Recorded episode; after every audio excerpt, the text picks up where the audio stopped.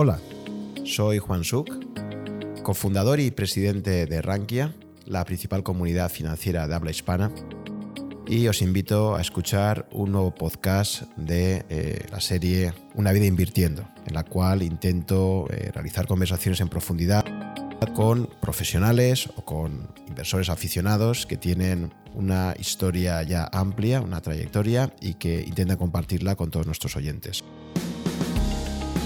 En este nuevo episodio tengo el placer de entrevistar a Alberto Esperosín, un gestor de Avante eh, Asesores con una amplia experiencia en el mercado y eh, en el cual pues, eh, vamos a abordar diferentes temas que van pues, desde su trayectoria profesional, ya con muchos años de experiencia, como os decía, qué supone pasar de analizar compañías y macroeconomía a gestionar patrimonios, la importancia de no cometer errores financieros graves, por qué, a juicio de Alberto, existen esas diferencias de valoración en bolsa eh, según tipos de empresas, por sectores económicos y tamaño, o cuáles han sido los principales errores de gestión que ha cometido en estos últimos años. Creo que es una conversación apasionante en la cual abordamos cuál es la situación macroeconómica de muchos países europeos, de la situación económica internacional y que creo que será de interés pues, para todas aquellas personas con curiosidad por profundizar un poco más en sus conocimientos financieros.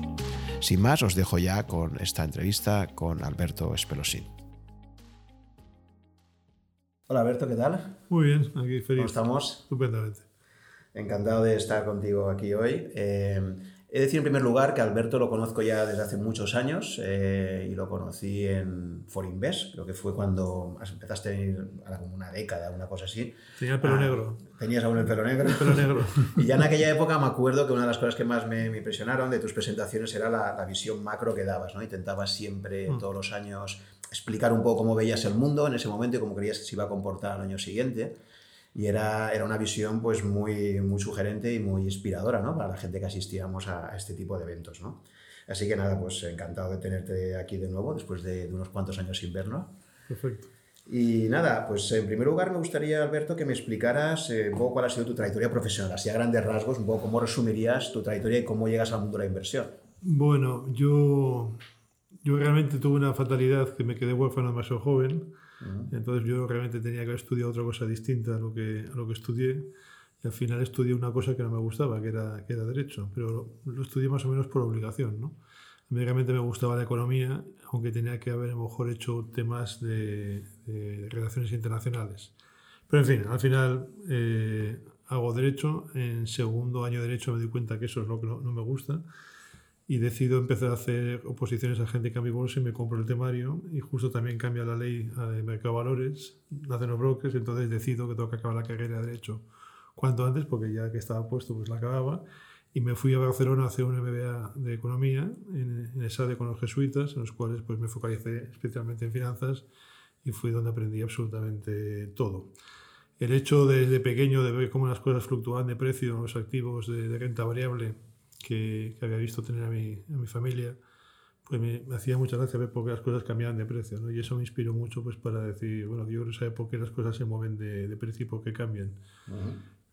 Acabo esa Acabo y me voy a trabajar como analista a Ibersecurities, la sociedad de valores y bolsa que tenía en Don Manuel Pizarro. Estoy cinco años como analista pues siguiendo todos los sectores de la economía española. En aquella época realmente no hacíamos inversión en Europa, nadie hacía inversión en Europa. De hecho, en Ibersecurities dábamos servicio a las grandes mesas americanas y londinenses que hoy en día están establecidas en España, pero antes no tenían broker aquí en España. ¿Esto en qué, en qué años era? Año 1993.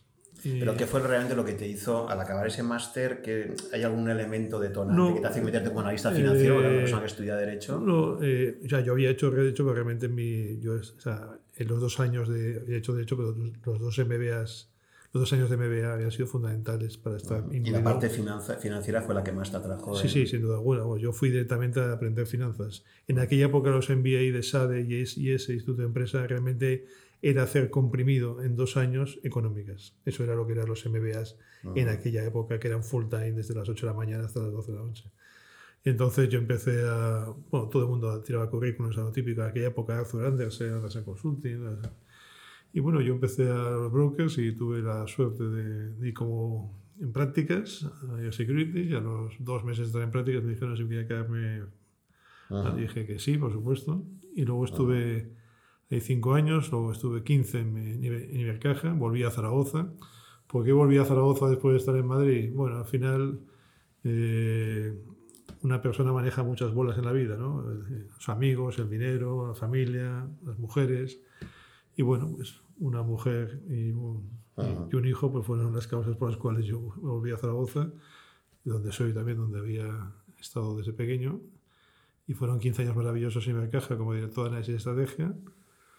La razón por la cual hago macro, si vas al origen del todo, es porque cuando estamos en Securities, pues yo me dedicaba un poco a, leer todo el tema de los presupuestos generales del Estado y hacer informes sobre cómo estaba la economía española y me, y me, me interesó bastante. Y luego ya cuando estamos en Ibercaja y se abrió todo el mundo europeo, pues me interesó mucho hacer análisis internacional y por eso pues siempre tenía esa visión macro y el hecho de ser de análisis también se te exige un poco ver el volumen de riesgo y para eso hay que tener una visión global de las cosas. Y luego pues al final, después de 15 años y ya haber hecho una fase de la vida en la cual ya creo que has madurado suficientemente intelectualmente, los hijos ya me están haciendo mayores, pues decido montar el fondo por mi cuenta, aunque también había montado el fondo eh, en Ibercaja y Ibercaja Alfa, además de otros fondos que también estuve gestionando. Y bueno, pues tengo la inmensa suerte de que Avante se pone en contacto, y pongo en contacto con Avante y llegamos a un, a un acuerdo y, ficho por Avante y bueno, y, desde entonces eh, aquí sigo. Pero básicamente mi vida es muy sencilla, o sea, llevo haciendo lo mismo desde el año 1993, que es analizar compañías, analizar la macro y estar pues, pendiente todos los días de los mercados y intentar entender un negocio que es entendible. La típica pregunta es si seguiría haciendo lo mismo, que es la mm. típica pregunta que todo el mundo diría, ¿seguirías haciendo lo mismo si volvieras a nacer? Bueno, yo creo que el tema de la bolsa tiene el componente este de conocimiento que tienes que estar sistemáticamente todos los días estudiando, lo cual a mí me sigue divirtiendo a pesar de tener ya 52 años pero realmente es una profesión dura en el sentido de que hay ciertas cosas que no puedes controlar. Y el tema de, el tema de, de ese riesgo sistémico que está siempre en el mercado, pues es muy difícil de, de controlar. Y luego el, el, mundo ha cambiado muchísimo. O sea, yo ahora, eh, cuando veo la macro de hace unos años a la macro de ahora, la intervención de los bancos centrales, son movimientos muy, muy, muy convulsos que hemos vivido. Ha sido una época apasionante, pero también es una época en la cual se está volviendo bastante complejo hacer una relación de causalidad entre la macroeconomía y la, y la inversión. El stop picking siempre está ahí, siempre está, es como que siempre es muy estable. Diferencias muchas veces entre un tipo de compañías u otro, value, growth, gestión pasiva, gestión activa, pero realmente la macro es lo que más ha cambiado durante todos estos últimos veintitantos años. ¿no? Y a mí se me dicen que voy a estar hablando imagino que hablaremos hoy de tipos negativos, pues es una cosa que para mí era de ciencia ficción pensarlo hace 15 o 20 años. ¿no? Pero en fin, esa ha sido un poco la historia de... Ahí el salto para mí grande que hay es pasar de analizar a gestionar el patrimonio de otras personas, ¿no? Hmm. Porque, claro, una persona puede hacer un buen diagnóstico de la situación, pero luego ya la gestión, además, tiene un componente de suerte, tiene un componente de timing, tiene un componente de muchísimos factores ahí, ¿no? Entonces, ¿cómo te planteas tú psicológicamente el salto a gestionar no ya tu dinero, sino el dinero de otras personas, ¿no? que, que, siempre es como un factor de responsabilidad, ¿no? de decir, oye, mi análisis eh, puede ser más o menos bueno, pero cuando estás como analista es un poco, digamos, en la barrera y cuando ya pasas a gestionar, eh, ese salto, ¿cómo, ¿cómo, lo hiciste en su día y cómo, cómo, ha, cómo ha sido esa evolución? ¿no? ¿Cómo lo, bueno, yo cuando estaba en Madrid en el año 93, ya analizando ya tenía la inquietud por algún día poder gestionar, ¿no? En aquella época realmente había muy pocas gestoras en España. Yo veía a los grandes, yo daba servicio de análisis a los grandes gestores que estaban en Londres y, estaban, y los grandes que estaban en España. Básicamente los grandes eran Santander, BBV. Y yo tenía muchas inquietudes. ¿no? Y de hecho, en aquella época, durante el año 95, eh, tomamos un acuerdo de gestión eh, donde trabajaba y yo me presté como voluntario y me dijeron, eres demasiado joven, ¿no? Ahora con el paso del tiempo me doy cuenta que era excesivamente joven para tener aquel puesto, ¿no? Y luego cuando ya fui a Ibercaja, pues ya directamente empezamos a gestionar fondos. yo realmente no entiendo el análisis y la ejecución de ese análisis, ¿no? Y al final yo creo que lo que hay que hacer en el mundo financiero es pues, analizar y luego invertir el dinero de forma coherente con margen de seguridad para ganar dinero en cualquier circunstancia del mercado y sobre todo manejando niveles de riesgo. O sea, yo creo que todos de nuestra manera tenemos que intentar generar riqueza y para mí gestionar era fundamental. Cuando gestionas qué sucede con respecto al análisis, analizar es es una cosa que es relativamente sencilla. O sea, al final lo que es complicado es tener una visión global de todo y encadenar muchas cosas o muchas situaciones durante muchísimos años, pero analizar un balance o cuenta de resultados, cualquier alumno eh, que tengas un poco avanzado hace un análisis perfecto igual que el tuyo. Cuando entras a gestionar entra otro tipo de componentes emocionales, ahí viene todo el market behavior, que eso es fundamental, ahí entra el pánico, las emociones, y eso es lo que tiene, un gesto con el paso del tiempo es lo que tiene que ir haciendo, ¿no? Y un gesto se va haciendo al cabo de muchísimos, muchísimos años. Yo lo único bueno que puedo tener son años y lo que tengo son perspectivas.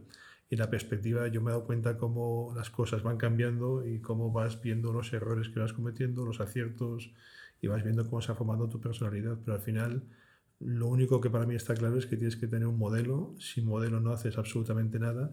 Y no solamente un modelo matemático de algoritmos, sino de un modelo de cómo comportarte ante la sociedad, de cómo comportarte a ti mismo con respecto a tus conocimientos, a tus convicciones y cómo enfrentarte a los momentos complicados, que es lo más importante de todo. ¿no? Este es un mercado donde cada día el periodo de evaluación del gestor cada día se ha convertido en un espacio de tiempo cada vez más corto. Aquí nos están evaluando ya mes a mes.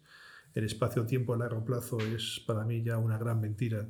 Eso ya no existe ¿no? en el mundo del, del, largo plazo. Entonces, bueno, pues es, es, una, desde el punto de vista emocional, pues es muy, demanda mucho. ¿no?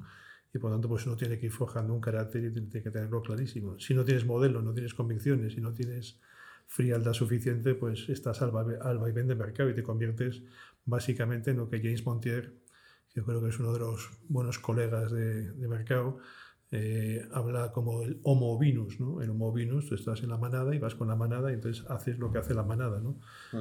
Pero realmente yo creo que se consiguen cosas distintas pues haciendo cosas, teniendo una personalidad distinta, ¿no? Y todos los eh, gestores tienen que ir formando su carácter así. Eh, efectivamente, la experiencia te da toda esa trayectoria y saber cómo se ha comportado el mercado antes y qué pasó, etcétera.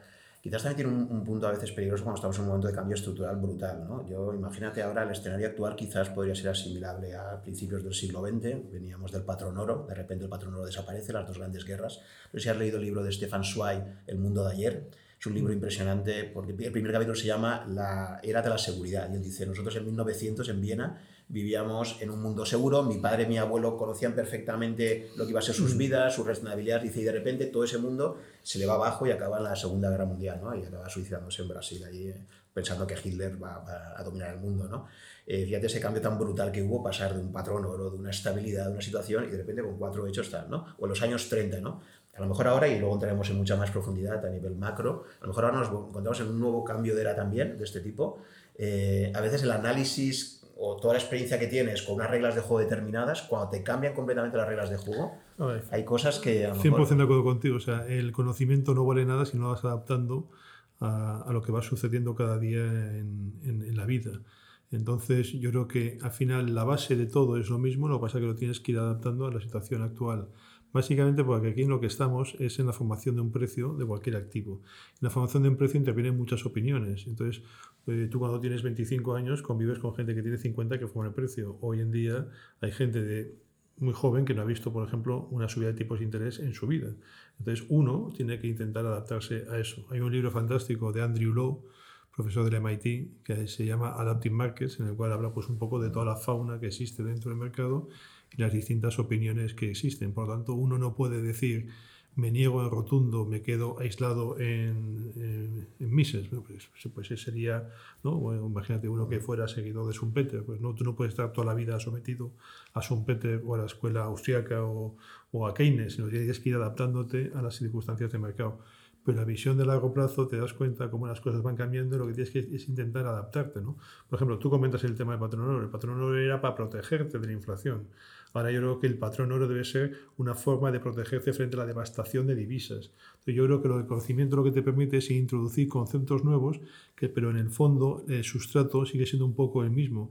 Al fin y al cabo, cuando los romanos empezaron a acuñar menos oro y menos plata en las monedas para financiar sus grandes expansiones, eh, de guerras, en el fondo que estaban era devastando silenciosamente el valor de su divisa. Hoy en día los bancos centrales, cuando emiten ilimitadamente para mantener un estado de bienestar, están devastando silenciosamente la divisa.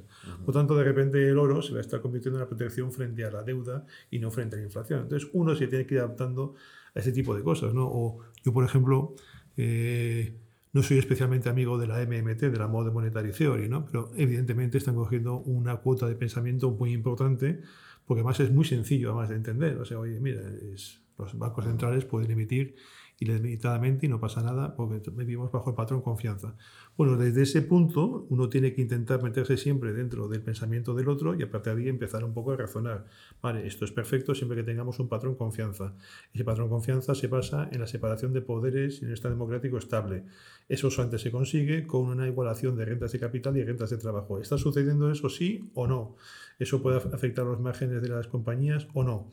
Es decir, todo se basa, al fin y al cabo, en relaciones de causalidad que tienes que hacer y tienes que intentar que sean correctas y te tienes que adaptar a esas relaciones de causalidad.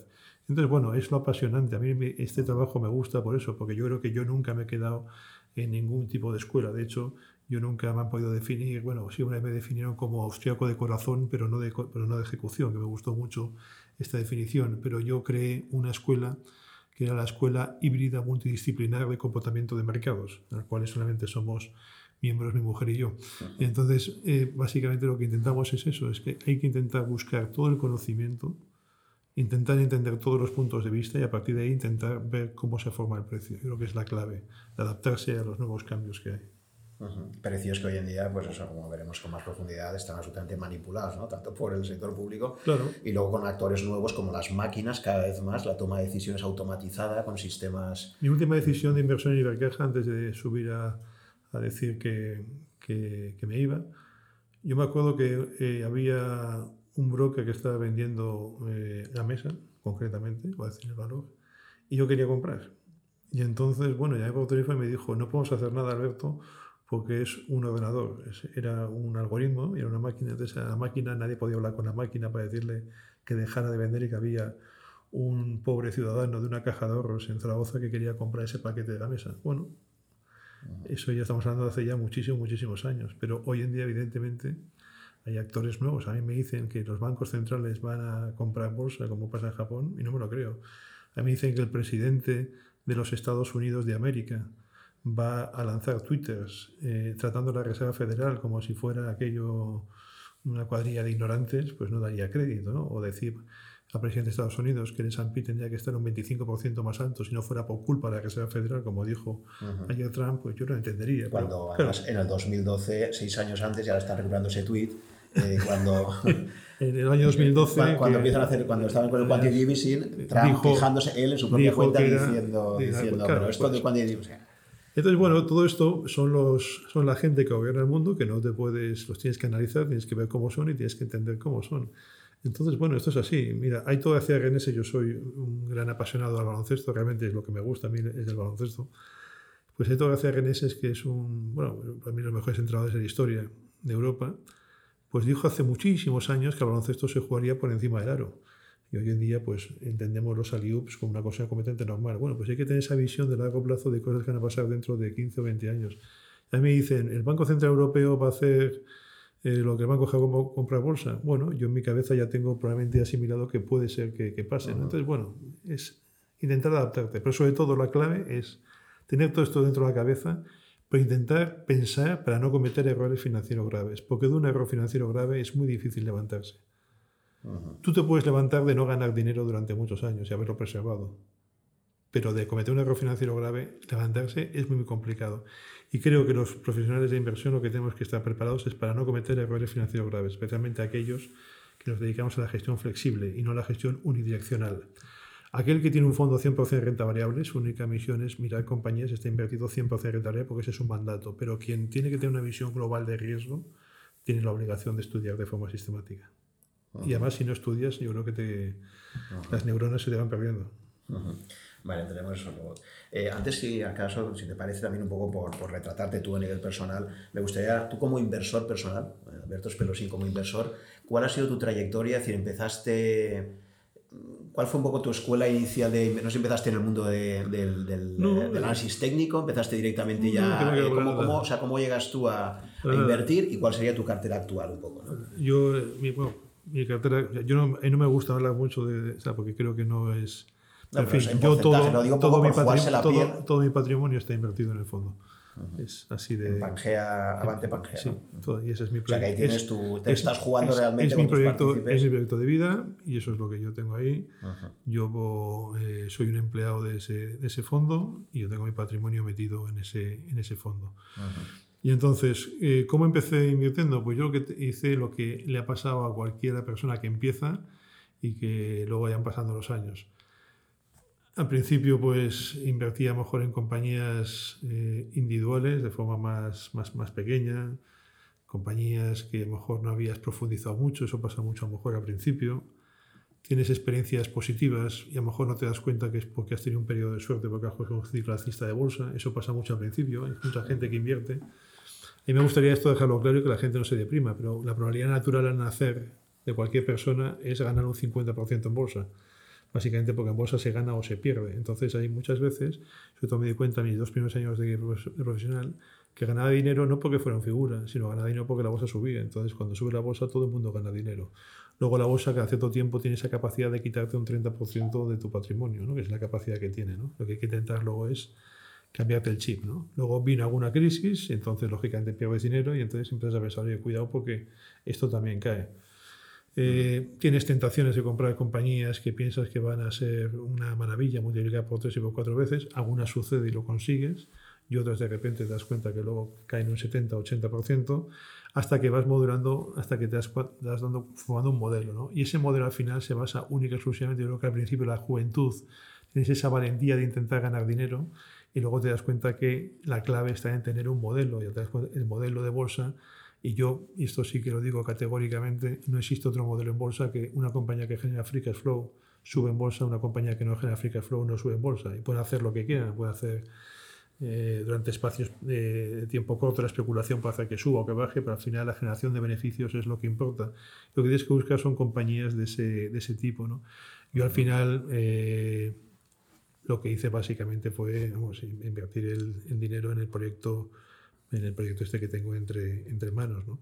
Y luego siempre tengo una dosis de cash. Esto lo he, tenido, lo he mantenido siempre desde que eh, desde la burbuja del año 2000. El año del 2000 yo en la burbuja no participé, yo ya en el 2000 la puse bastante contraria en contra de las tecnológicas y bueno, pues fue un éxito. En el 2007 contra las compañías, contra todo el tema inmobiliario también, pues salió bien, porque lógicamente había una distorsión de precios muy importante y aprendí que era eh, muy importante tener una parte de tu patrimonio en cash, no solamente por los eventos personales que te pueden suceder, porque los Black Swan aparecen sistemáticamente en tu vida, igual que las inversiones, sino también porque luego cuando los mercados tienen un recorte importante, pues tener un, cierto cash para comprar barato, pues es una cosa que es muy, muy importante.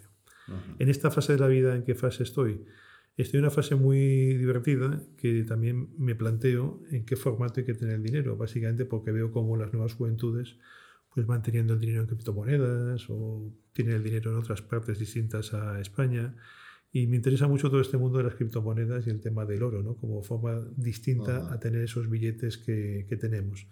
Pero básicamente lo que intento buscar son buenas compañías para meter en el fondo y, y tener el fondo lo suficientemente cubierto para no cometer errores financieros graves. Uh -huh. Vale, y esa parte a nivel, pues cerrar un poco la parte tuya personal, has dicho que tenías el, el grueso de tu inversión concentrada en, en Avante Pangea, con lo cual tienes ahí claramente un skin in the game, te estás jugando mm. junto con tus partícipes, y luego tienes esa parte de cash que me imagino que será mayor cuanto más pesimista seas sobre, sobre, lo altas que están las, las bolsas, ¿no? que en general creo que eres bastante, bastante pesimista. Entonces, ¿qué, qué porcentaje de tu cartera, digamos, eh, ahora, está un, ahora tenemos un 30% invertido, eh, o 35% invertido en renta variable y lo tenemos 30 puntos cubierto. Entonces, tenemos, yo creo que tengo un potencial de compañías eh, muy interesante, que creo que tienen un upside del 50%. Son compañías que he ido comprando eh, y rotando la cartera, saliendo las ideas que han tenido buen comportamiento, metiendo ideas que están francamente baratas. Y luego esa posición la tengo cubierta con, con vendido de Estados Unidos porque creo que es el índice que más caro está. Entonces yo creo que tengo un potencial de subida de los valores del 50% y una potencial ganancia. También la posición corta porque luego la bolsa americana puede caer un 15%. Yo realmente soy un gestor flexible y yo el mundo tal y como lo veo, creo que lo que están haciendo los bancos centrales puede llevar a ciertos problemas en el largo plazo. Y por eso podría estar invertido hacia el 70%, al 80%, al 100%, sí podría estar, pero creo que existe cierto peligro. ¿no? Entonces yo creo que eh, Una cosa es el riesgo que yo pueda asumir a nivel personal, que podría asumir llevando tantos años un riesgo de 100%, otra cosa es el, el riesgo para lo que quieren los inversores, todo mi conocimiento. Yo creo que también aquí hay una cuestión un poco, eh, hay gestores que solamente buscan su, eh, el beneficio del fondo, el beneficio personal, yo por supuesto busco el beneficio de, del fondo, pero también muchos eh, clientes lo que están buscando es del conocimiento, que yo transmita el conocimiento de forma objetiva y real de todo lo que pienso.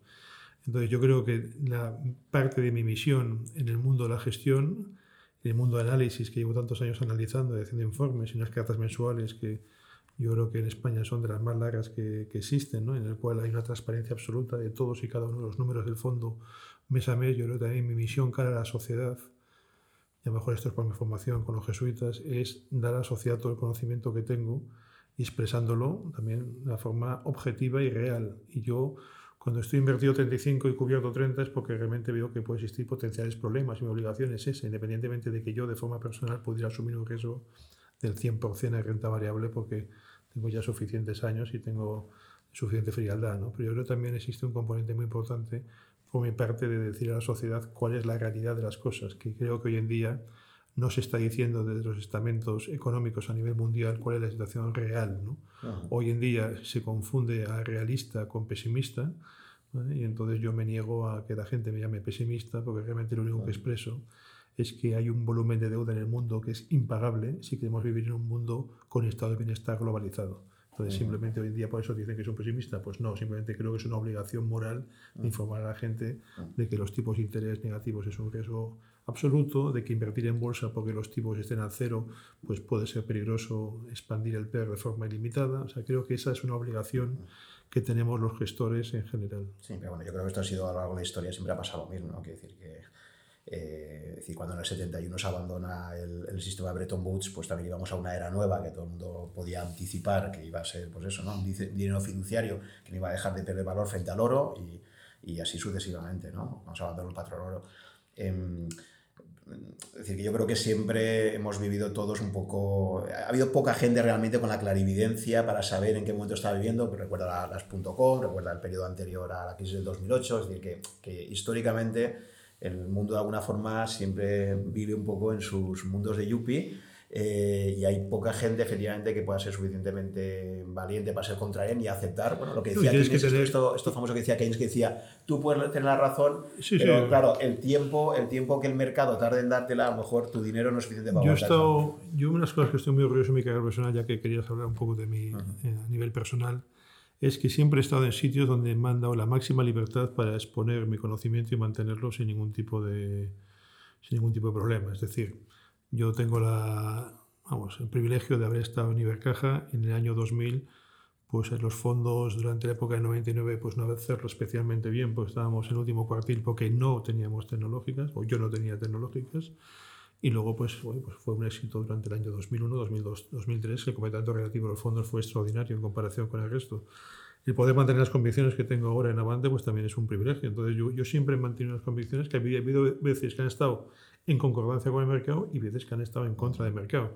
Me han pasado cosas curiosas. En el año 2011 yo estoy invertido al 130%. Eso yo es un fondo que el caja alfa podía estar entre en torno al 0, 140. Yo estaba invertido al 130% en el 2011 cuando la gente hablaba de la disolución de la Unión Europea. Entonces, en aquel momento se me tildaba que era demasiado optimista cuando todo el mundo estaba pesimista y la gente, como estaba el IBEX a 5.800, 6.000, la gente decía que se iba a 5.000 y luego a 4.000. Entonces, bueno, eh, yo simplemente he intentado reflejar siempre de forma honesta lo que pienso independientemente de cuál fuera la moda de mercado.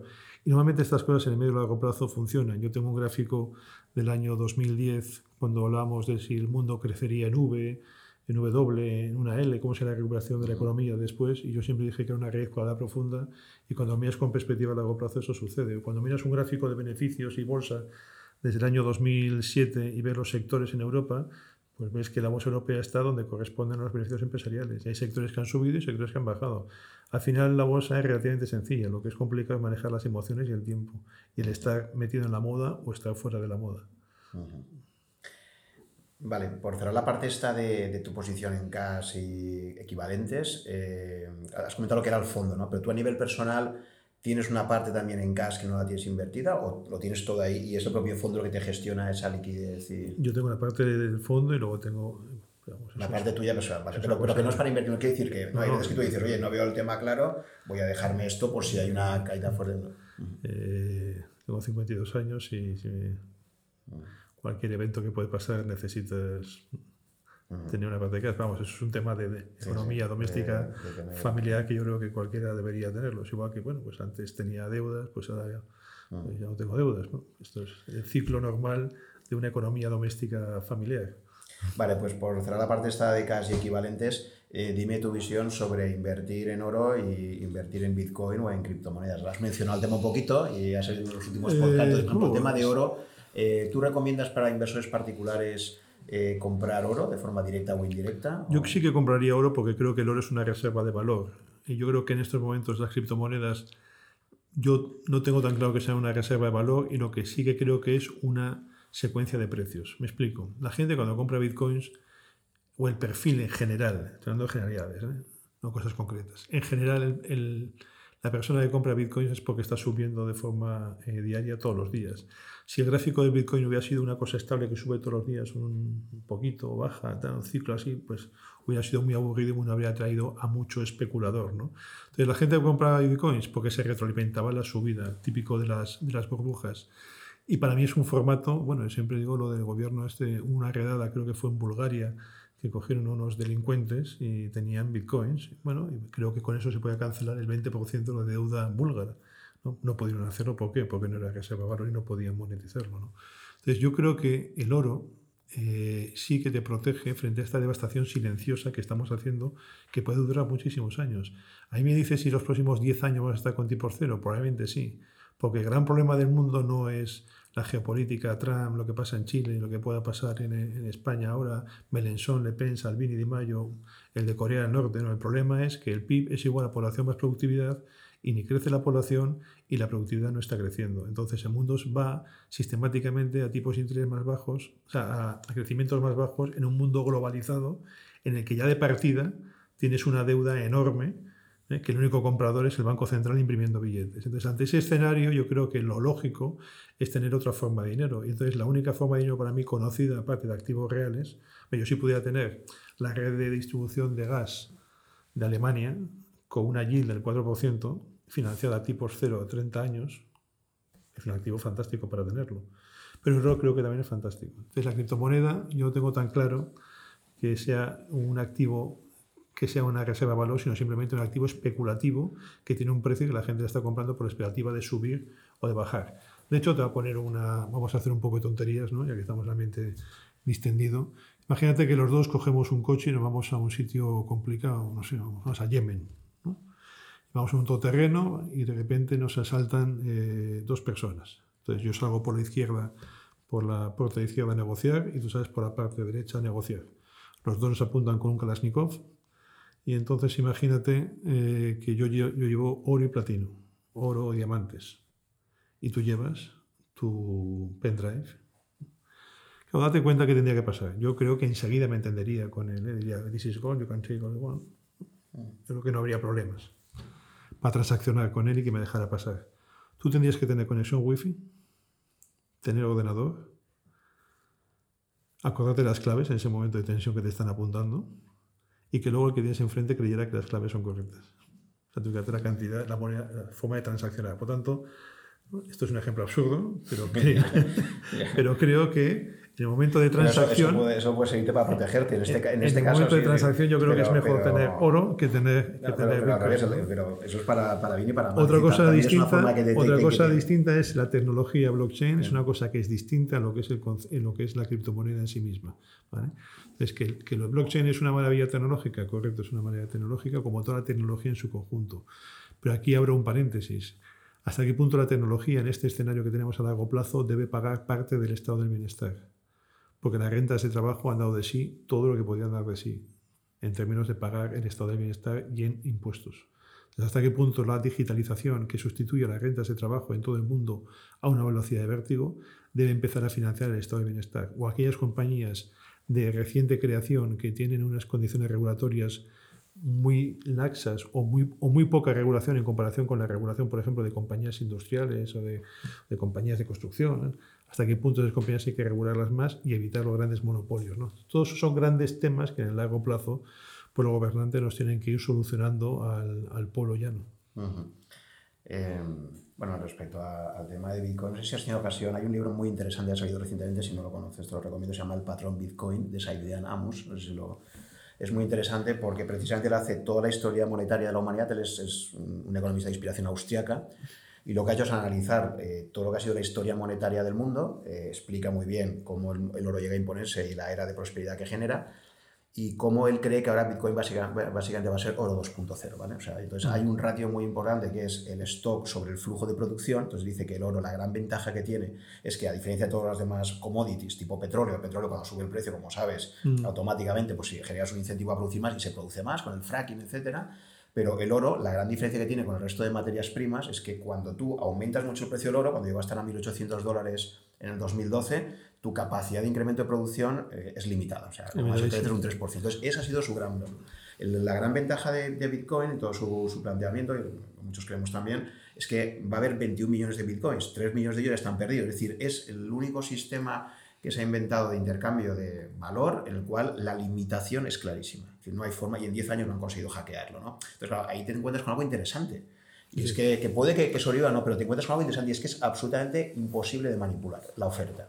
Esto va, va creciendo, se va frenando y tal. Entonces, eso, desde el punto de vista de la, de la teoría austriaca, de, del, del, dinero y tal, es muy interesante porque es una forma de decir, oye, es que incluso el oro, o sea, el ratio que va a haber de, de stock sobre el flujo, eh, creo que a partir del 2022 Bitcoin ya supera el oro, en ese sentido. Es decir, que cada vez se frena más su producción y tal, ¿no? Entonces, es una cosa que mucha gente, eh, en algunos de los podcasts que he hecho recientemente, lo, lo, contempla como una opción. Es decir, oye, de tu patrimonio, pues a lo mejor un 1, un 2, 3%, dices, voy a hacer esta apuesta. ¿Que se puede ir a cero? Por supuesto que se, por supuesto que se puede ir a cero. Sí, bueno. Pero a lo mejor se te va, de como está ahora 8.000, se te va a, a 100.000 o a un millón. Me parece interesante el punto que hablas. Al final es un tema de, se has dado cuenta, de, de oferta y demanda. Uh -huh. Entonces, la gran ventaja que tiene él, igual que el oro, es que son absolutamente inmanipulables en cuanto a esto. Entonces, claro. puede ocurrir que en el futuro algún banco central, empezando por el chino u otros similares, diga, oye, pues ¿por qué de mis reservas una parte ahora me compro esto que estamos en ese punto, ¿no? Entonces, pues si todo, eso ocurriera... Todo se, basa, o sea, todo se basa en el patrón confianza. Uh -huh. El patrón confianza. Sí, sí. Y podemos ver cómo se cimienta ese patrón confianza y cuál es la alternativa cuando no tienes patrón confianza. Entonces yo creo que el oro entra dentro de lo que no es la confianza. O sea, hoy en día para sostener todo el sistema Bitcoins y para sostener lo que estamos haciendo de expansión monetaria necesitas confianza en el Estado y en el patrón Estado porque un Bitcoin emitido por un Estado que no es democrático no le interesa absolutamente, no sé, no sé si explico el concepto, o sea, no, no, no tiene tanto valor. En sociedades muy, muy modernas, como la que tenemos nosotros, sí que empiezas a tener distintos conceptos, ¿no? pero en países muy, muy, muy emergentes siguen siendo eh, los activos reales los que mandan sobre este tipo de activos digamos, eh, nuevos. ¿no?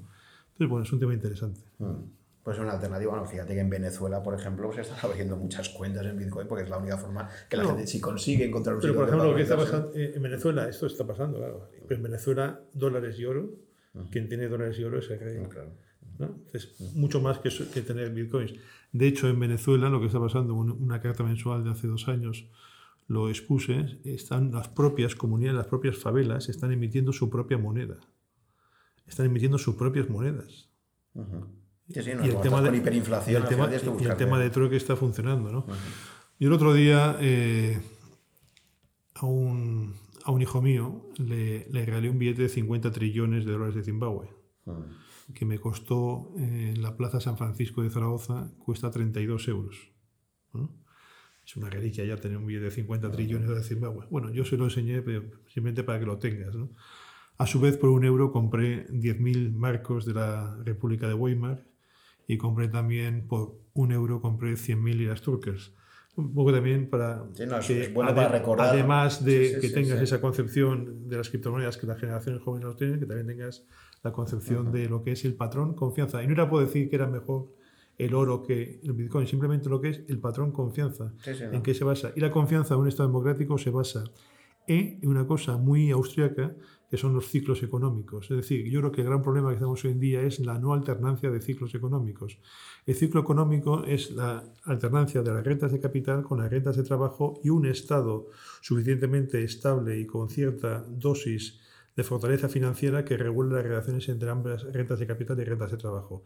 El problema es que hoy en día los ciclos los hemos matado con la intervención monetaria y creo que esto es muy peligroso y es lo que en el largo plazo puede generar desconfianza y no confianza. Y todo esto se basa, todos estos nuevos modelos monetarios se basan en el patrón confianza. Por eso yo creo que podríamos, si podemos llegar en un debate así de criptomonedas y oro, podemos, yo llegaría a la conclusión de que yo acepto muy bien el tema de las criptomonedas, pero entran dentro del terreno de la confianza y la forma de protegerse frente a la desconfianza es tener oro y no criptomonedas, porque criptomonedas necesitas un sistema de mucha, mucha, mucha, mucha confianza para creer en ellas. ¿no? Vale. No hubieran existido las criptomonedas.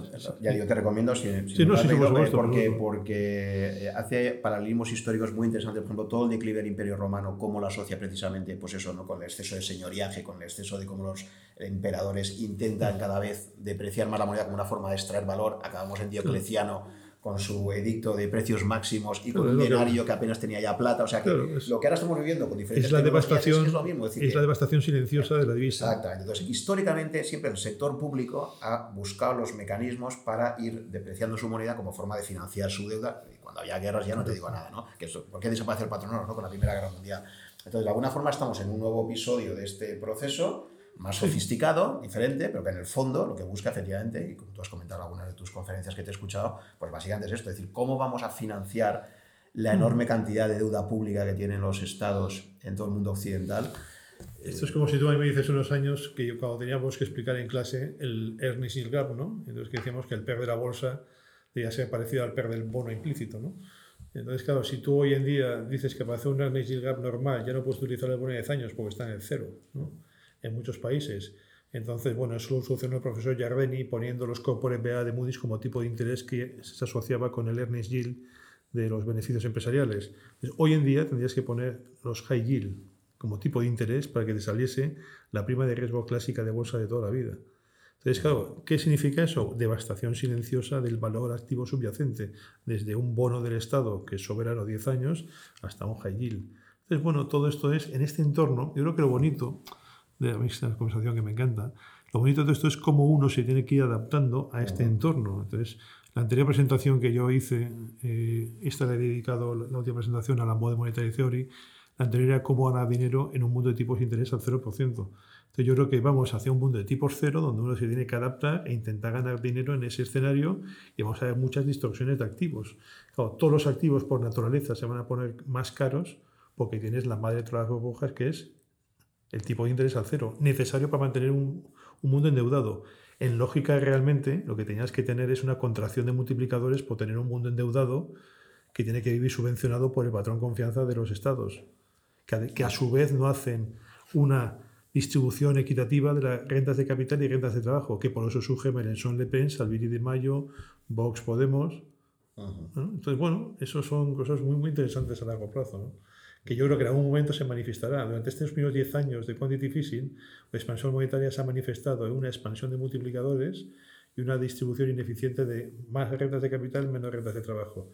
Quizás los próximos 10 años sea, los estados digan, oye, para mantener el patrón de confianza y que la gente siga creyendo en nuestro sistema democrático, tenemos que redistribuir las rentas.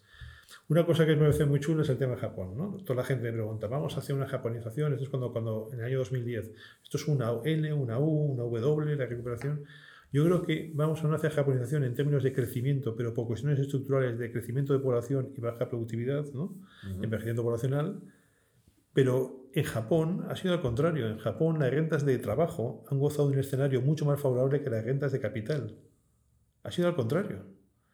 Entonces, para que Japón a largo plazo tuviera un crecimiento, un ciclo económico sano, lo que tenía que hacer es que las rentas de capital que se manifiestan en que su retorno sobre capital empleado a las compañías eh, japonesas es mitad que las japonesas, tendrían que favorecer menos al trabajo y más al capital, para que el ciclo de alternancia de capital y trabajo hiciera que el ciclo fuera normal.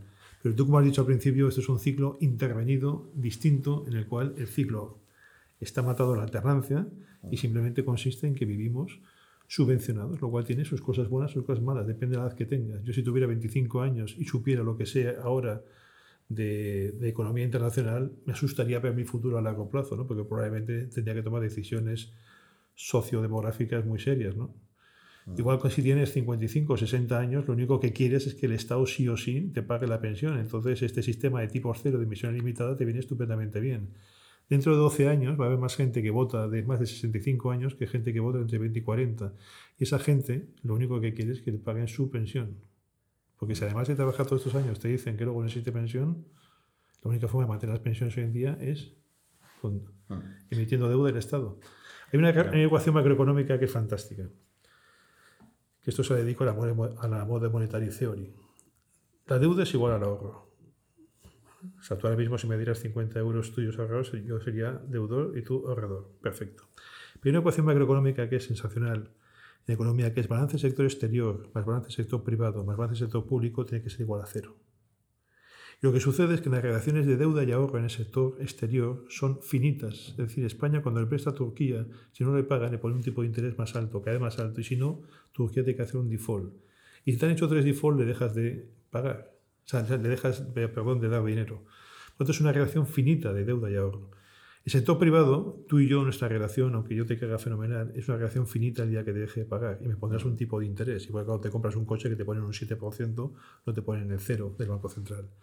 Lo que sucede es que el sector público, la relación con su deuda, es infinita porque la puede imprimir ilimitadamente los billetes. Entonces estamos cuadrando una ecuación macroeconómica, la más importante de todas, con el infinito. Es como si vas al colegio, x más y más z igual a cero, entonces no te cuadra y pones el infinito. Entonces vivimos bajo eso, bajo esa confianza infinita de que siempre la divisa va a estar ahí. Eso puede pasar o puede no pasar. Entonces yo creo que un inversor inteligente lo que tendría que pensar es que en algún momento dado eso a lo mejor podría no pasar o darle una probabilidad del 5% y que un 5% de su patrimonio esté protegido. Ya te acepto que sea Bitcoin, mm. sea oro o sea el dinero en otra parte del mundo. Mm, claro, aquí dentro de la Unión Europea la creación del euro se hizo un poco con el pacto implícito de decir, oye, vamos a, nosotros alemanes vamos a compartir nuestra moneda con el resto de países, nosotros lo que vamos a ganar es evitar vuestras devaluaciones competitivas, porque típicamente desde que, existe el mercado único, eh, países como Francia, Italia, por supuesto España, eh, eran países que tendían a depreciar sus monedas frente al, marco alemán, y entonces de alguna forma pues Alemania dice, voy a evitar estas devaluaciones competitivas sistemáticas, vamos a una moneda común. ¿no? Y era una forma de disciplinar también a los países del sur en particular, diciendo, vamos a estar todos compartiendo una moneda, habrá que tener una disciplina con el déficit público, etcétera, etcétera, ¿de acuerdo? Eh, por eso, en un primer momento, eh, hasta que pues, está Draghi, sobre todo a partir del 2015, pues parecía como que ese sistema era como un corset, una, una, camisa de fuerza que forzaba a las economías del sur europeas a tenerse que adaptar y hacer esos ajustes inevitables, ¿no? como tuvo que hacer el gobierno español, por ejemplo, ¿no? a partir del 2011. ¿no? Claro, en el momento en que se ha abierto la spita al quantitative easing, lo que ha ocurrido es barra libre para todos y frenazo a las reformas estructurales, y la cuestión aquí clave va a ser cuánto tiempo van a aguantar países como Alemania, Austria, Holanda, etcétera, con una visión mucho más. De hecho, ya sabes que hay bastantes tensiones ¿no? dentro del Bundesbank con todo esto. Claro, entonces, a largo plazo, lo que esto que dices tú, efectivamente, o sea, nosotros podemos endeudarnos todo lo que queramos a nivel del sector público mientras el Banco Central Europeo esté dispuesto a estar imprimiendo billetes para pagarlo. El problema es como internamente, dentro, dentro del propio Banco Central Europeo, o del sistema europeo de bancos centrales, se acaben creando dos grandes corrientes, que sea la corriente liderada por Alemania, que diga, oye, esto al final aquí me, estáis engañando, habíamos hablado de que no se iban a financiar los déficits públicos, ni siquiera en el mercado secundario, de hecho el Tribunal Constitucional alemán, ya sabes que dijo, esto es ilegal, al final el Tribunal de Justicia Europeo dijo, no, si es en el secundario no pasa nada, ¿no? pero yo sí que veo ahí larvado, o sea, una crisis de fondo entre Europa, que es esta, ¿no? bueno, lo que existe es, lo que tienes es, el mapa es el siguiente, tienes un país como Alemania, que también Alemania lógicamente es el principal interesado de Europa porque es su mercado en el que vende todos sus productos industriales. Pero si, si obviamos eso, Alternative for Germany en Alemania es la manifestación de una renta del trabajo que está preocupada por la globalización. A pesar de ser un país con un superior por cuenta corriente del 7,5% y tener una deuda pública bajísima. Y ser un país que ahorra de forma sistemática, porque además es el país más afectado por el envejecimiento poblacional. Entonces, bueno, pero ¿el mapa cuál es? Es ese mapa en Alemania. En Francia es Mélenchon y Le Pen. Ah. Y ese es el mapa. ¿Y de qué se alimenta? Se alimenta de que es un país con una deuda pública del 100% y lo que le están diciendo, mira, nosotros te sacamos del euro y nosotros no te vamos a hacer a ti la devaluación de salarios que hizo Alemania en su día con la reforma Roder. Y tú, ciudadano francés, yo te protejo. Y eso es lo, que se alimenta. Se alimentan tanto la extrema derecha como la izquierda del factor trabajo. Italia. Italia es un caso fantástico. Desde el año 1990 con una deuda pública del 100%. desde el año 1990. Ellos sí que saben lo que es estar 29 años curalosa de deuda pública del 100%. También es cierto porque el sector privado estaba muy poco endeudado en, Italia. Pero si tú ves el crecimiento de Italia, es su par por debajo de, todos los países. Entonces, ¿qué sucede? Pues aparece Salvini de Mayo, la coalición más extraña que te puedes imaginar. ¿De qué se alimentan? Del italiano de clase media que está hasta las narices, la destrucción de la clase media. Bueno, ese es otro problema potencial.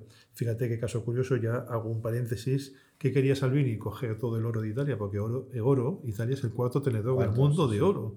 ¿Eh? entonces tiene una deuda gigantesca, pero el colateral que tiene es altísimo. Entonces, ¿qué es mejor tener deuda española y portuguesa o deuda italiana, aunque sea el doble, con, estamos un colateral muy superior? Nosotros ¿no? los cuartos en el año en mayo del 36, ahora somos pues el número 18. ahora, Portugal tiene más oro que España. Claro, claro pues por eso. Entonces, y luego tienes en España que tienes un mapa político, con esto que hemos visto en las elecciones, pues tienes un mapa político pues que no deja de ser pues, un mapa político muy parecido a lo que sucede en Europa donde las rentas del trabajo están bastante descontentas y a, su vez se manifiestan en nacionalismos que han perdido poder económico y nacionalismos que han ganado eh, poder económico y que se quieren juntar también al, tema del independentismo. Sí, pero mira, mira qué pasa. Yo, yo, como una forma de adelantarme. Pero un, segundo, y fíjate Portugal. Portugal, hoy de repente innovan con el tema este de que todos los expatriados que vayan allá pagan por los impuestos, de repente Portugal, a pesar de estar con un gobierno socialista, Portugal empieza a ir bien ¿O qué pasó con Grecia? Grecia sí era otra izquierda, todo lo que quieras. Al final todo se manifiesta lo mismo. ¿Y Trump qué es? Trump es un producto del centro de Estados Unidos, que es el factor trabajo, la gente de trabajo que está afectada por la globalización. ¿Qué es lo que está pasando mal en este proceso de los últimos 20 años en el mundo? Discúlpame que te... Sí, no, no, era, justamente, quería comentarte, no, a ver, el caso... O sea, yo creo que un caso muy interesante es Grecia, precisamente, porque Grecia ha estado, ha estado ya, o sea, nosotros ahora en España ya estamos viendo también de nuevo esta polarización. Eh, vos como beneficiaria del posible desastre que pueda venir económico de, un gobierno con Podemos ahí metido. ¿de acuerdo? Eh, en el caso griego, eh, lo interesante es que ellos estuvieron en ese momento ya, que incluso Alemania dijo, oye, si os queréis salir del euro, salís, o sea, esto ya, eh, ya, ya, no aguantamos más, ¿no? Y en el límite, en el 2015, dice, no, pasamos por el aro y vamos a hacer el ajuste. Un partido como Siriza, ¿no? Entonces, es decir, que esto es lo que te manifiesta, porque digo, porque eh, estamos hablando de esos populismos. Porque Siriza, tenía un asesor económico bien formado que le diría: Mira, si nos vemos en la Unión Europea, la inflación que aquí generamos, básicamente porque entonces la British Petroleum nos va a pedir que paguemos el petróleo por adelantado. Luego, a los pensionistas vamos a decirles que esto, una evaluación brutal. Entonces, todo eso, al final alguien se lo explica. Y dices, es mejor quedarse dentro que fuera. Es mejor quedarse dentro subvencionado que fuera pasando un frío espectacular y ponerla de Chipre. La gente no se acuerda que Chipre también existe. Esto es como Teruel, ¿no? Chipre también existe y Chipre, pues fíjate, ahí está, y está dentro. Hombre, es un sistema de subvención.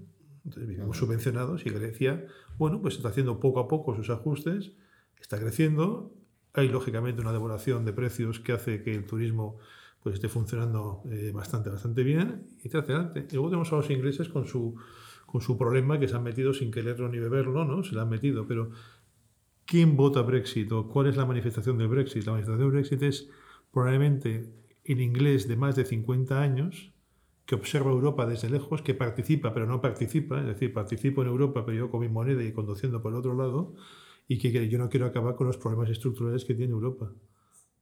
Pero realmente con eso creo que estamos condenando a las generaciones eh, jóvenes. ¿no? La estamos condenando. a mí me preocupa mucho la gente que viene por detrás y no soy de esos típicas frases de la siguiente generación vivirá peor que nosotros, la típica frase, yo no sé si vivirán mejor o peor, no soy adivino. Lo que sé que creo que la generación de detrás, si seguimos con este sistema tan intervenido, yo creo que vamos a acapar un poco lo que es la creatividad, el ciclo, eh, y probablemente generemos una polaridad muy, muy importante, porque las masas de dinero funcionan hacia un sitio y las otras se quedan muy empobrecidas. No es lo mismo hoy en día tener dos pisos alquilados en Madrid que dos pisos alquilados en, no sé, vamos a poner en Zaragoza. No tiene nada que ver, ¿no? Se genera una polaridad pues, muy, muy importante, ¿no? En fin, estos son los políticos los que tienen que dar soluciones. Pasa que los políticos piensan a dos años vista, no, no, piensan a 20 años vista a largo plazo. ¿no?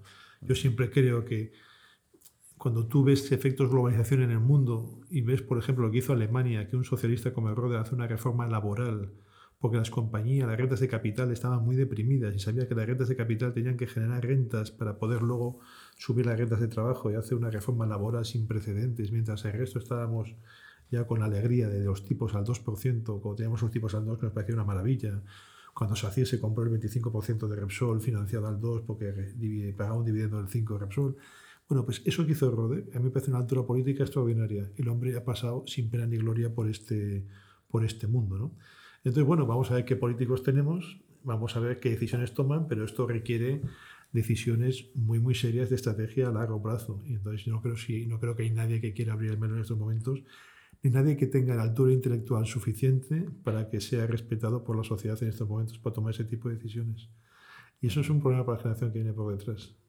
Normalmente las decisiones drásticas se toman en situaciones drásticas. O sea, es muy difícil. O sea, si uno ve la historia un poco, en general, no podemos esperar nunca mucho de los políticos porque efectivamente tienen un sistema de incentivos que le lleva a pensar en el corto plazo y a pensar en mantenerse en el poder y eso lo que te hace es ir ocultando el problema patadita hacia adelante, patadita hacia adelante hasta que ya eh, estás con delante del precipicio y entonces o te obligan desde fuera, como nos pasó en España, que al final básicamente fue Bruselas la que nos obligó a hacer el ajuste en pocos meses que teníamos que haber hecho unos años antes, entonces lo haces en límite. O ya pues vives situaciones ya lo, peor de todo, ya una guerra y tal, entonces ya como consecuencia de la devastación completa, pues ya te toca cambiar, ¿no? Pero yo creo que a lo largo de la historia los políticos al final mm, forma parte de sus incentivos, su forma de ser, el intentar evitar los grandes problemas, intentar atacar los problemas antes de que sean demasiado graves y luego pues tiene que enfrentarse con ellos, ¿no? Em, vale, si te parece, ahora me gustaría que me contaras un poco más, eh, pues cómo ves, entrando ya en lo que sería valoración de compañías. A mí una cosa que me genera bastantes dudas, es, es indudable que en estos últimos 10 años pues estamos viviendo el ciclo, el ciclo alcista más largo de, la historia, lo cual ya empieza ser algo inquietante, ¿no? porque cuando una cosa no, no, ha ocurrido nunca, eh, pero, por ejemplo, a mí me llama la atención cómo dentro de ese ciclo tan alcista y donde con esos tipos de interés tan bajos parece que cualquier compañía eh, es interesante comprar, por ejemplo, eh, ¿por qué crees tú que siga habiendo, desde el punto de vista de los que sois eh, inversores value, eh, existen esas diferencias en las valoraciones de sectores enteros como pueden ser las mineras o como pueden ser las small caps? ¿Por qué, hay tanta, ¿Por qué crees tú que hay tanto gap de valoración, tanta diferencia entre valor y precio, a tu juicio, en, determinados sectores concretos, a pesar de esa abundancia de dinero para comprar casi cualquier cosa? ¿no?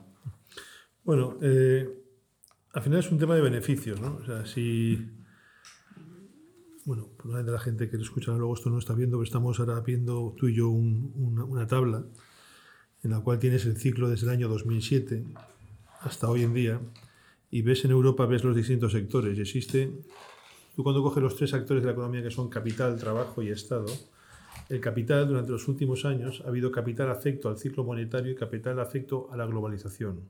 ¿Cuál es un capital o cuál es una compañía afecta a la globalización positivamente? Una compañía que ha capturado el desarrollo de emergentes, ha capturado la posibilidad de, presionar los salarios y, expandir los márgenes, de financiarse con tipos de interés muy bajos, de financiarse con esos tipos de interés y en vez de crear más riqueza simplemente recomprar sus acciones en bolsa. Estos son sectores globales han capturado una auténtica maravilla. Por eso ves como, por ejemplo, autos, químicas, alimentación, farma y tecnología son sectores que desde el año 2007 han subido en bolsa porque sus beneficios empresariales han subido de media más de un 70% durante estos últimos años. Han crecido de media al 10% anual y estos no son datos estadísticos. ¿Es ¿qué sucede? Cuando vas avanzando hacia otros sectores, por ejemplo, telecoms. Las telecoms han caído un 30% durante los últimos 12 años porque sus beneficios han caído un 25%. ¿Qué ha pasado aquí? Bueno, has tenido un evento muy importante que ha sido que se han abierto las redes a todo el mundo para mayor competencia de redes de comunicaciones. Mientras tanto, los incumbentes han tenido que seguir invirtiendo 14% de CAPEX sobre, sobre sales. ¿no? Es una explicación muy normal de qué es lo que ha sucedido. Los retailers han caído un 18%, beneficios han caído un 24%. ¿Por qué? Disrupción de Internet, eh, modelo de concepto de compra novedoso y se han visto afectadas. Luego tienes eh, petroleras menos 32%, recursos básicos menos 47%, eléctricas menos 40% y bancos menos 75%. Desde el año 2007 su evolución en precio en bolsa. Porque sus beneficios han caído en las mismas proporciones. ¿Por qué han pasado? Bueno, las petroleras, porque Estados Unidos es el primer país que empieza a hacer el tightening y empieza a decir vamos a por lo menos a renovar solamente los cupones y no hacer expansión monetaria, el dólar se aprecia, es cuando el dólar se baja hasta niveles de 1,10 de 1,10 y ahí lógicamente las materias primas se caen. Al caer las materias primas, pues se caen las petroleras, se caen recursos básicos detrás y las eléctricas, normalmente las eléctricas tienen muchas veces las tarifas referenciadas al, carbón y al gas y por, eso, y por eso caen. ¿Y los bancos por qué caen? porque lógicamente maneja una cosa que es el diferencial de tipos de interés, no hay margen, y luego unas ampliaciones de capital impresionantes para preservar el 100% de los depósitos de los, de los contribuyentes. Es la relación por la cual existe diferencia de valoración entre unos sectores y otros. Entonces ahora simplemente lo que tenemos que intentar visualizar es qué va a pasar los próximos años.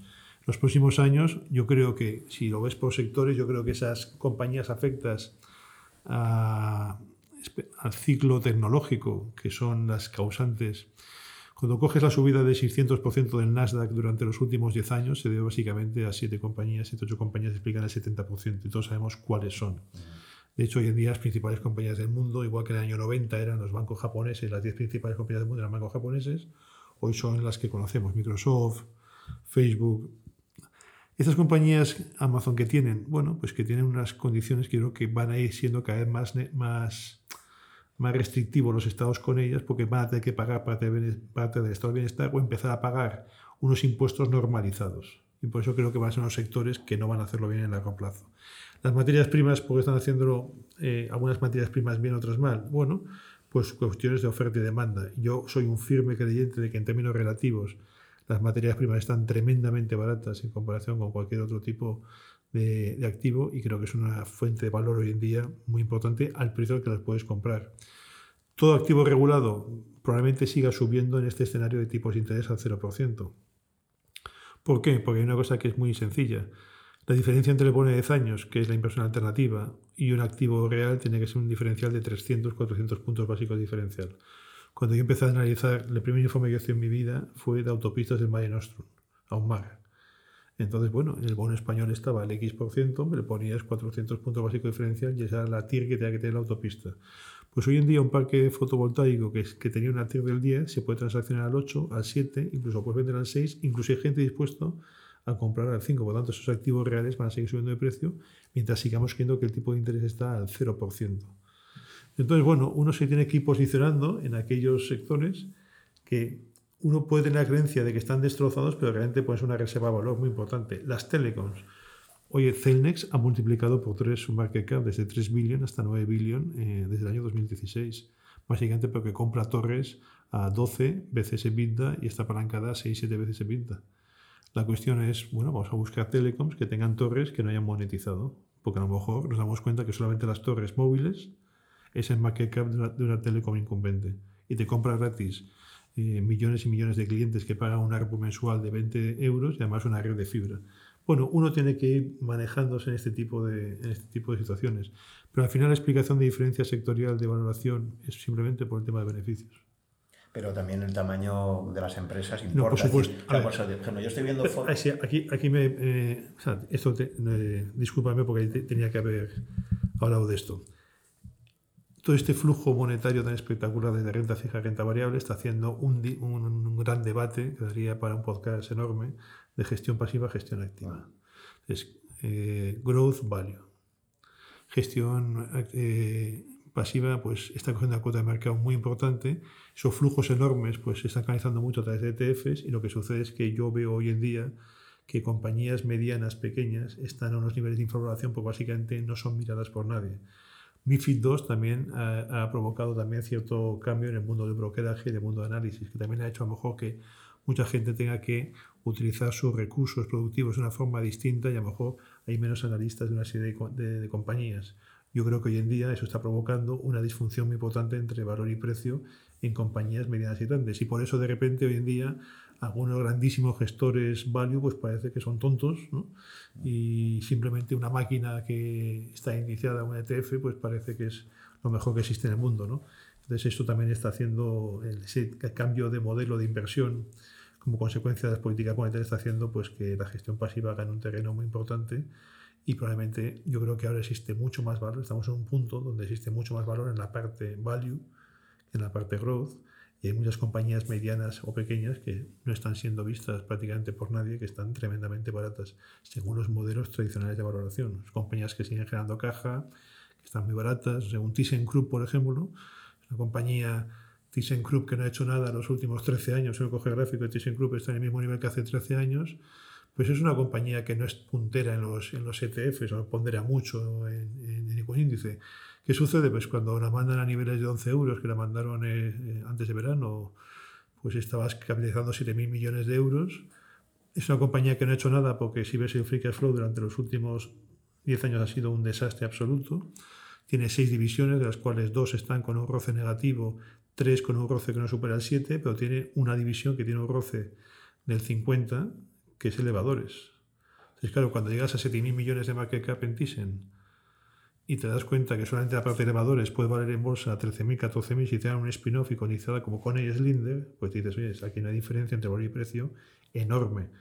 Pero ¿qué sucede? El dinero real lo que hace es comprarse un ETF, un fondo pasivo, y lo que hace es retroalimentarse la sobrevaloración de las grandes compañías mundiales, pues que sistemáticamente están más caras por este efecto. A ver, el planteamiento, digo por, es verdad que es un gran debate, y creo que es un debate donde hay argumentos en ambos lados. Yo creo que, que la gran defensa de la indexación es primero comisiones, es decir, es indudable que tú lo único que sabes cuando empiezas una inversión es los, los costes que vas a tener que pagar a, a, quien te gestione ese dinero. Entonces ahí ha habido una apuesta de decir, vamos, eso sabes que es el modelo de Jack Bogle, que propio Warren Buffett, ya sabes, la famosa apuesta que hizo Buffett con, oye, a mí encontrame un, un gestor de fondos que me, me, ofrezca un fondo de fondos que a 10 años vista, yo te digo que el Standard Poor's 500 le va a ganar. Y eso lo ha hecho, curiosamente, el que es el icono del value investing, ¿no? es eh, Warren Buffett. ¿no?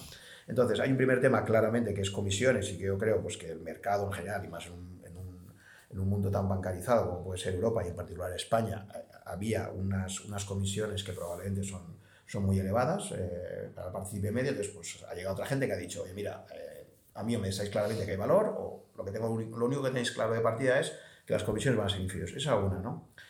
Entonces ya jugar contra comisiones inferiores ya tienes, o sea, es que un 1% o un 2% de diferencia de comisiones en el largo plazo es, es, un, es, una rentabilidad que tienes que ir generando, generando alfa ahí, que es, que es bastante importante que mantengas en el tiempo, ¿no? Esa una. Y dos, frente a la incertidumbre del mundo, yo creo que también un poco la propuesta de valor de la indexación, más que al final no hay gestión pasiva realmente, porque al final tú tienes que hacer unas decisiones de asignación de activos, ¿no? Tienes que decir cuánto quieres comprarte de América, cuánto de Europa, tal, ¿no? Pero frente a, la, frente a la enorme incertidumbre del mundo, yo creo que la, la, segunda aportación de la indexación es decir, mira, yo no sé quiénes van a ser los ganadores. Como tú hubieras dicho antes, cada década ha habido, ha habido empresas ganadoras. Dice, yo no sé quiénes van a ser los ganadores de futuro. Entonces yo lo que hago es que me compro un índice lo más amplio, me compro el mundo entero. Eh, e incluso si pudieras, que, que, no se puede hacer porque, porque tiene los costes de bastante baratos, pero si pudieras, a lo mejor pues si coges 10.000 valores, lo divides por 1 por 10.000, o sea, ya ni siquiera los, los compro por capitalización bursátil, sino que me compro los 10.000 y luego, pues de esos 10.000, lo que haga el futuro, pues estoy comprado el mundo. ¿Qué me espero ganar? Ha salido algún artículo reciente que ha publicado eh, una Yansejo, por ejemplo, pues dice, pues si te coges esto los últimos 120 años, si a comprar el mundo entero, no ya Estados Unidos, no es que, que se, pone, se pone de ejemplo, sino el mundo entero, pues un, un inversor a 120 años habría sacado un 5% de rentabilidad, como el mundo entero. ¿vale? Entonces, ese es un poco el planteamiento. A partir de ahí, efectivamente, claro, pues toda la gestionativa ya es decir, vale, pero ¿hay ineficiencia del mercado? Sí. El problema es, ¿vamos a ser capaces de detectarlas y ponerlas en valor para los partícipes? Ahí está la clave. Entonces ahí es un poco la clave. Entonces yo creo que la respuesta un poco ha ido al público, que ha ido también acompañada, porque al final la gente, tú escuchas a todos, pero al final la gente sobre todo al final se va, acaba yendo a ver rentabilidades y tal. ¿no? Entonces, como la última década, efectivamente, eh, la, los resultados han ido muy a favor de esto, porque al final el que ha comprado índices, pues básicamente le ha ido bien, un año como este está siendo algo increíble, ¿no? O sea, que iba a decir que un 2019 íbamos a ir con, con las rentabilidades que está dando el mercado en este momento. 20. Una animalada, ¿no? Entonces dices, claro, pues de momento, el corto plazo, todo parece que te refuerza en, ese, en esta cuestión. Por uno, por un lado, por lo que te decía de que lo que es incuestionable es el tema de las comisiones, que es lo único que tú tienes claro, y luego lo otro. Entonces, a partir de ahí, efectivamente, yo sí que veo que todos los que sois inversores value, efectivamente, este es un momento complicado, es un momento que decías tú de estar en la otra acera y pasar frío, ¿no? Porque, sí, porque un mercado... las relaciones de causalidad clásicas que hemos hecho entre la macro y, o entre riesgo, no, no quiero hablar tampoco de macro, sino de riesgo, de las condiciones monetarias y los activos, pues han fallado estrepitosamente, básicamente porque los mercados han subido a pesar de, de, que el mundo está con estos problemas subyacentes que hemos hablado, que todos estamos de acuerdo, porque en el fondo uh -huh. no hay ningún solo economista que no esté de acuerdo en todas las cosas que probablemente estemos hablando hoy, de cuáles son los problemas estructurales. Entonces la creación de causalidad ha fallado y entonces toda la gente que se ha basado en el value investing, que todos estos conceptos los ha manejado, pues no se ha traducido luego en una ejecución eh, brillante de, de, esto, si no, pues no hubiera mucho gestor value haber hecho las, las inversiones que ha hecho o mucha gente que se ha quedado fuera por exceso de miedo porque pensaba que esto era un sistema que iba a hacer aguas por todos los sitios. Entonces, evidentemente hay un problema, eh, hay un problema clarísimo, es decir, esto volverán a tener razón o no volverán a tener razón, eh, volverá el ciclo a ser normal y todo se pondrá en precio. Históricamente también, si cogemos datos desde el año que quieras, todo vuelve a la normalidad y todo vuelve a la, a la media. Yo lo único que baso, y lo, lo, he dicho al principio y lo sigo repitiendo, tú no puedes vivir en el mundo globalizado en el que vivimos, ultra complejo, con unos niveles de información altísimos, no puedes vivir siendo un tentempié de los mercados. Tienes que tener un modelo y tienes que ese modelo ser lo más flexible posible, lo más razonable posible, para no intentar ganar mucho dinero, sino no evitar cometer errores financieros graves. Entonces yo creo que hoy en día, si yo tuviera que decir qué es el error financiero grave, yo creo que hoy a un inversor lo que no le puede pillar es cualquier problema en el mercado de renta fija. Yo creo que hay una cosa que es el cash, que es importantísima. Lo que pasa es que es muy difícil eh, irte a un comité de inversión y decir tengo eh, un 20% de en cash en una cuenta corriente, porque parece que no haces nada, pero el cash es una estrategia importantísima y que no te puede pillar para nada es cualquier problema de mercado de renta fija. El problema es que incluso el cash, ¿cómo lo mantienes? ¿Metes cuentas corrientes por encima de 100.000 euros de... Claro, es decir, es que bueno, estamos, hoy en día estamos en una esto fase... en Chipre, ¿no? esto, esto está clarísimo, el tema de los 100.000 euros, el tema tal... Y En luego, Chi- es que en Chipre ya tenemos una historia. Sí, sí, no, no, o sea, pero esto ya no es está- ciencia ficción. no, o sea, pero- es que- de 30 euros de repente dice que Pero no- vamos a retrotraernos a Chipre, a una reunión como la que estamos teniendo aquí, que además aprovecho y parece que me lo estoy pasando estupendamente bien. Imagínate esta conversación en Chipre antes de que surgiera el tema de Chipre. Y el tema de Chipre, voy a contar una anécdota, en un seminario eh, de, una, de un broker que provocó gran parte de toda esa crisis, no, no, no, no, no provocó, pero fue una, una víctima, ¿no? fue quizás pues, la víctima que propició que luego todo el resto hiciera los ajustes, habían fichado a un geoestratega. La primera vez que tenían un geoestratega, bueno, que que temas de política internacional. Yo me acuerdo que en un seminario eh, hablé con él y me dijo, a mí me preocupa mucho Chipre. Dice yo, ¿Chipre por qué? Decía, bueno, es un tema tal, Rusia. Esto ha pasado. Cualquier persona que en Chipre haya tenido esta conversación como tú y yo y haya tenido ese concepto de que algo podía pasar y hubiera tomado medidas, alguna medida para protegerse, ya ha tenido un éxito financiero.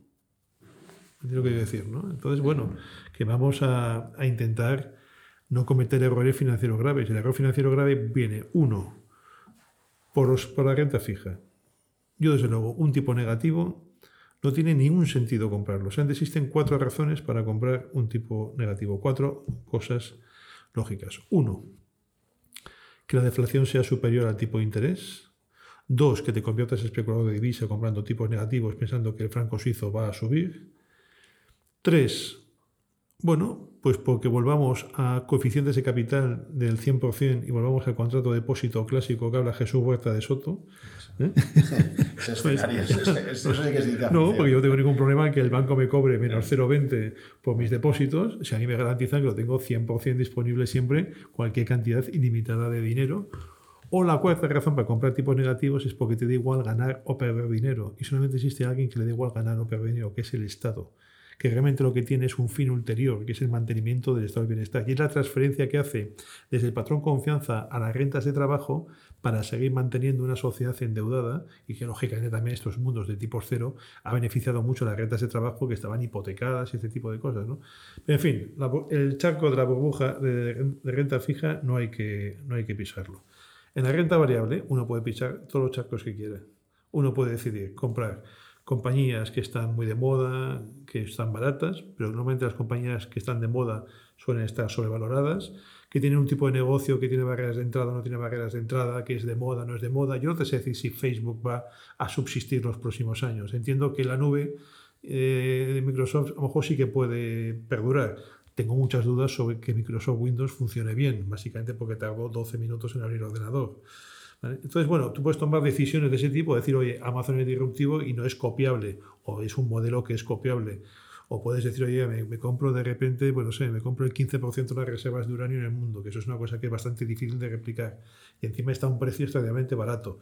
Ahí cada uno tiene que ir moviéndose para intentar no pisar el charco, porque dentro de la renta variable, aunque vaya a ser el activo, puedes incluso pisar charcos, como hemos visto con esa diferencia sectorial. ¿no?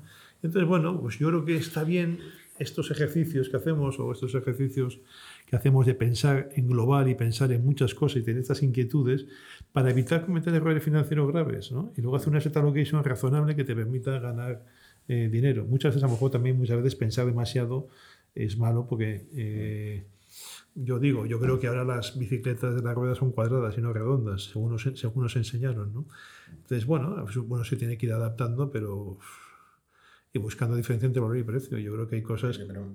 la, parte de tipos negativos, no sé, yo veo, yo, yo, el valor refugio creo que es el factor principal. Es decir, tú te compras un Bund alemán a 10 años, aunque esté al menos 0,40%, pero te estás comprando algo que crees razonablemente que te van a pagar y tal. Es decir, eh, después también la experiencia de Grecia nos dice que las quitas llegan. O sea, es que yo estoy viendo ahora las primas de riesgo que hay eh, de Italia. O sea, estaba mirando justo esta mañana eh, cómo ha bajado en un año la prima de riesgo en Italia, en Grecia, en Portugal, por ejemplo. No sé, estamos un poco en la etapa esta de, de la gran moderación del 2007, donde de repente comprar un bono griego era prácticamente lo mismo que un bono alemán, que un bono holandés, daba igual. O sea, todo era básicamente bonos emitidos soberanos en, en euros y no pasaba nada. Luego llega Grecia y, y te hace una quita importante. Es decir, yo creo que habrá gente que estará diciendo, vamos a ver, yo me compro un alemán, me compro bono suizo, me compro bono... O sea, imagínate que te compras una compañía que dice, esta compañía tiene un 20% de caja neta sobre market cap.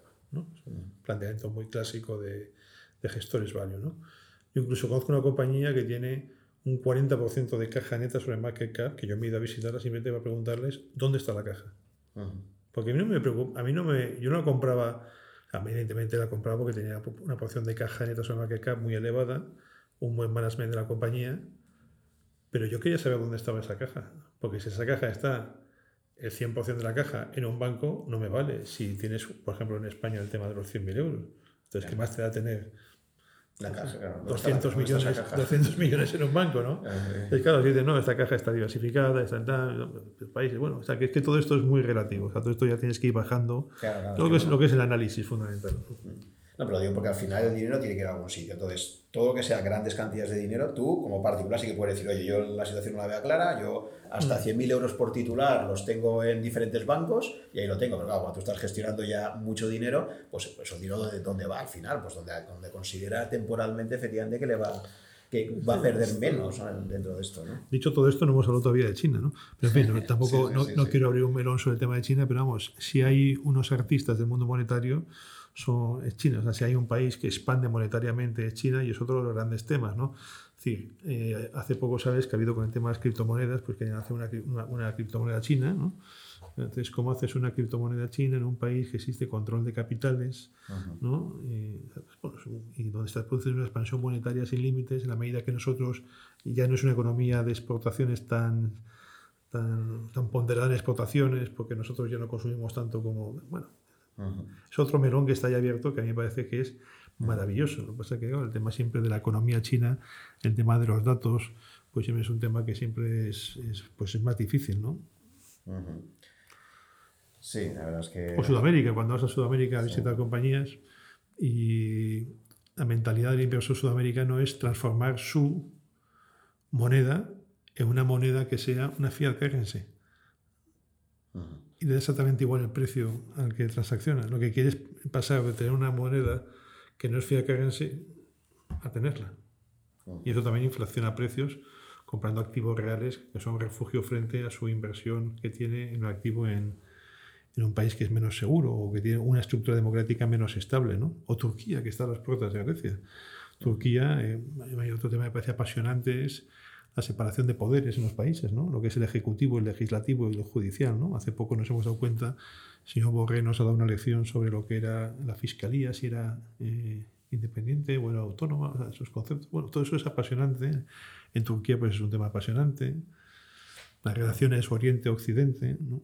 a lo mejor ni los iraníes son tan malos como pensamos, ni los americanos son, son cosas, bueno, que todo esto influye en la forma de pensar, en la forma de cómo uno tiene que, que, manejar el dinero, final, el patrimonio. Todo ese inmenso melón, como tú dices, hay que gestionar. Tú, tú, Alberto, si reflexionas sobre esta, estos últimos, esta última década, básicamente, esta década de, actual, eh, si haces una reflexión como gestor, quizás qué cosas, con todo lo que has aprendido de, de los mercados, cómo se han comportado, las decisiones que no te imaginabas, eh, ¿Has hecho modificaciones en tu estrategia a la hora de gestionar en los últimos años? ¿O cómo, cómo reflexionas? O sea, lo típico, a mí una cosa que me gusta mucho de Warren Buffett en sus cartas siempre es que empieza diciendo, de su cartonal y dice, el año pasado metimos la pata con esto, hicimos no sé qué, o sea, tiene siempre un reconocimiento de errores super, y me parece un ejercicio de humildad maravilloso. Vamos, yo mi... Vamos, yo en esto tengo una conciencia tranquila porque en las cartas mensuales eh, cuento absolutamente todo mes a mes. Antes, antes hacía cartas trimestrales que eran bastante aburridas y ahora es mes a mes. Eh, y yo creo que soy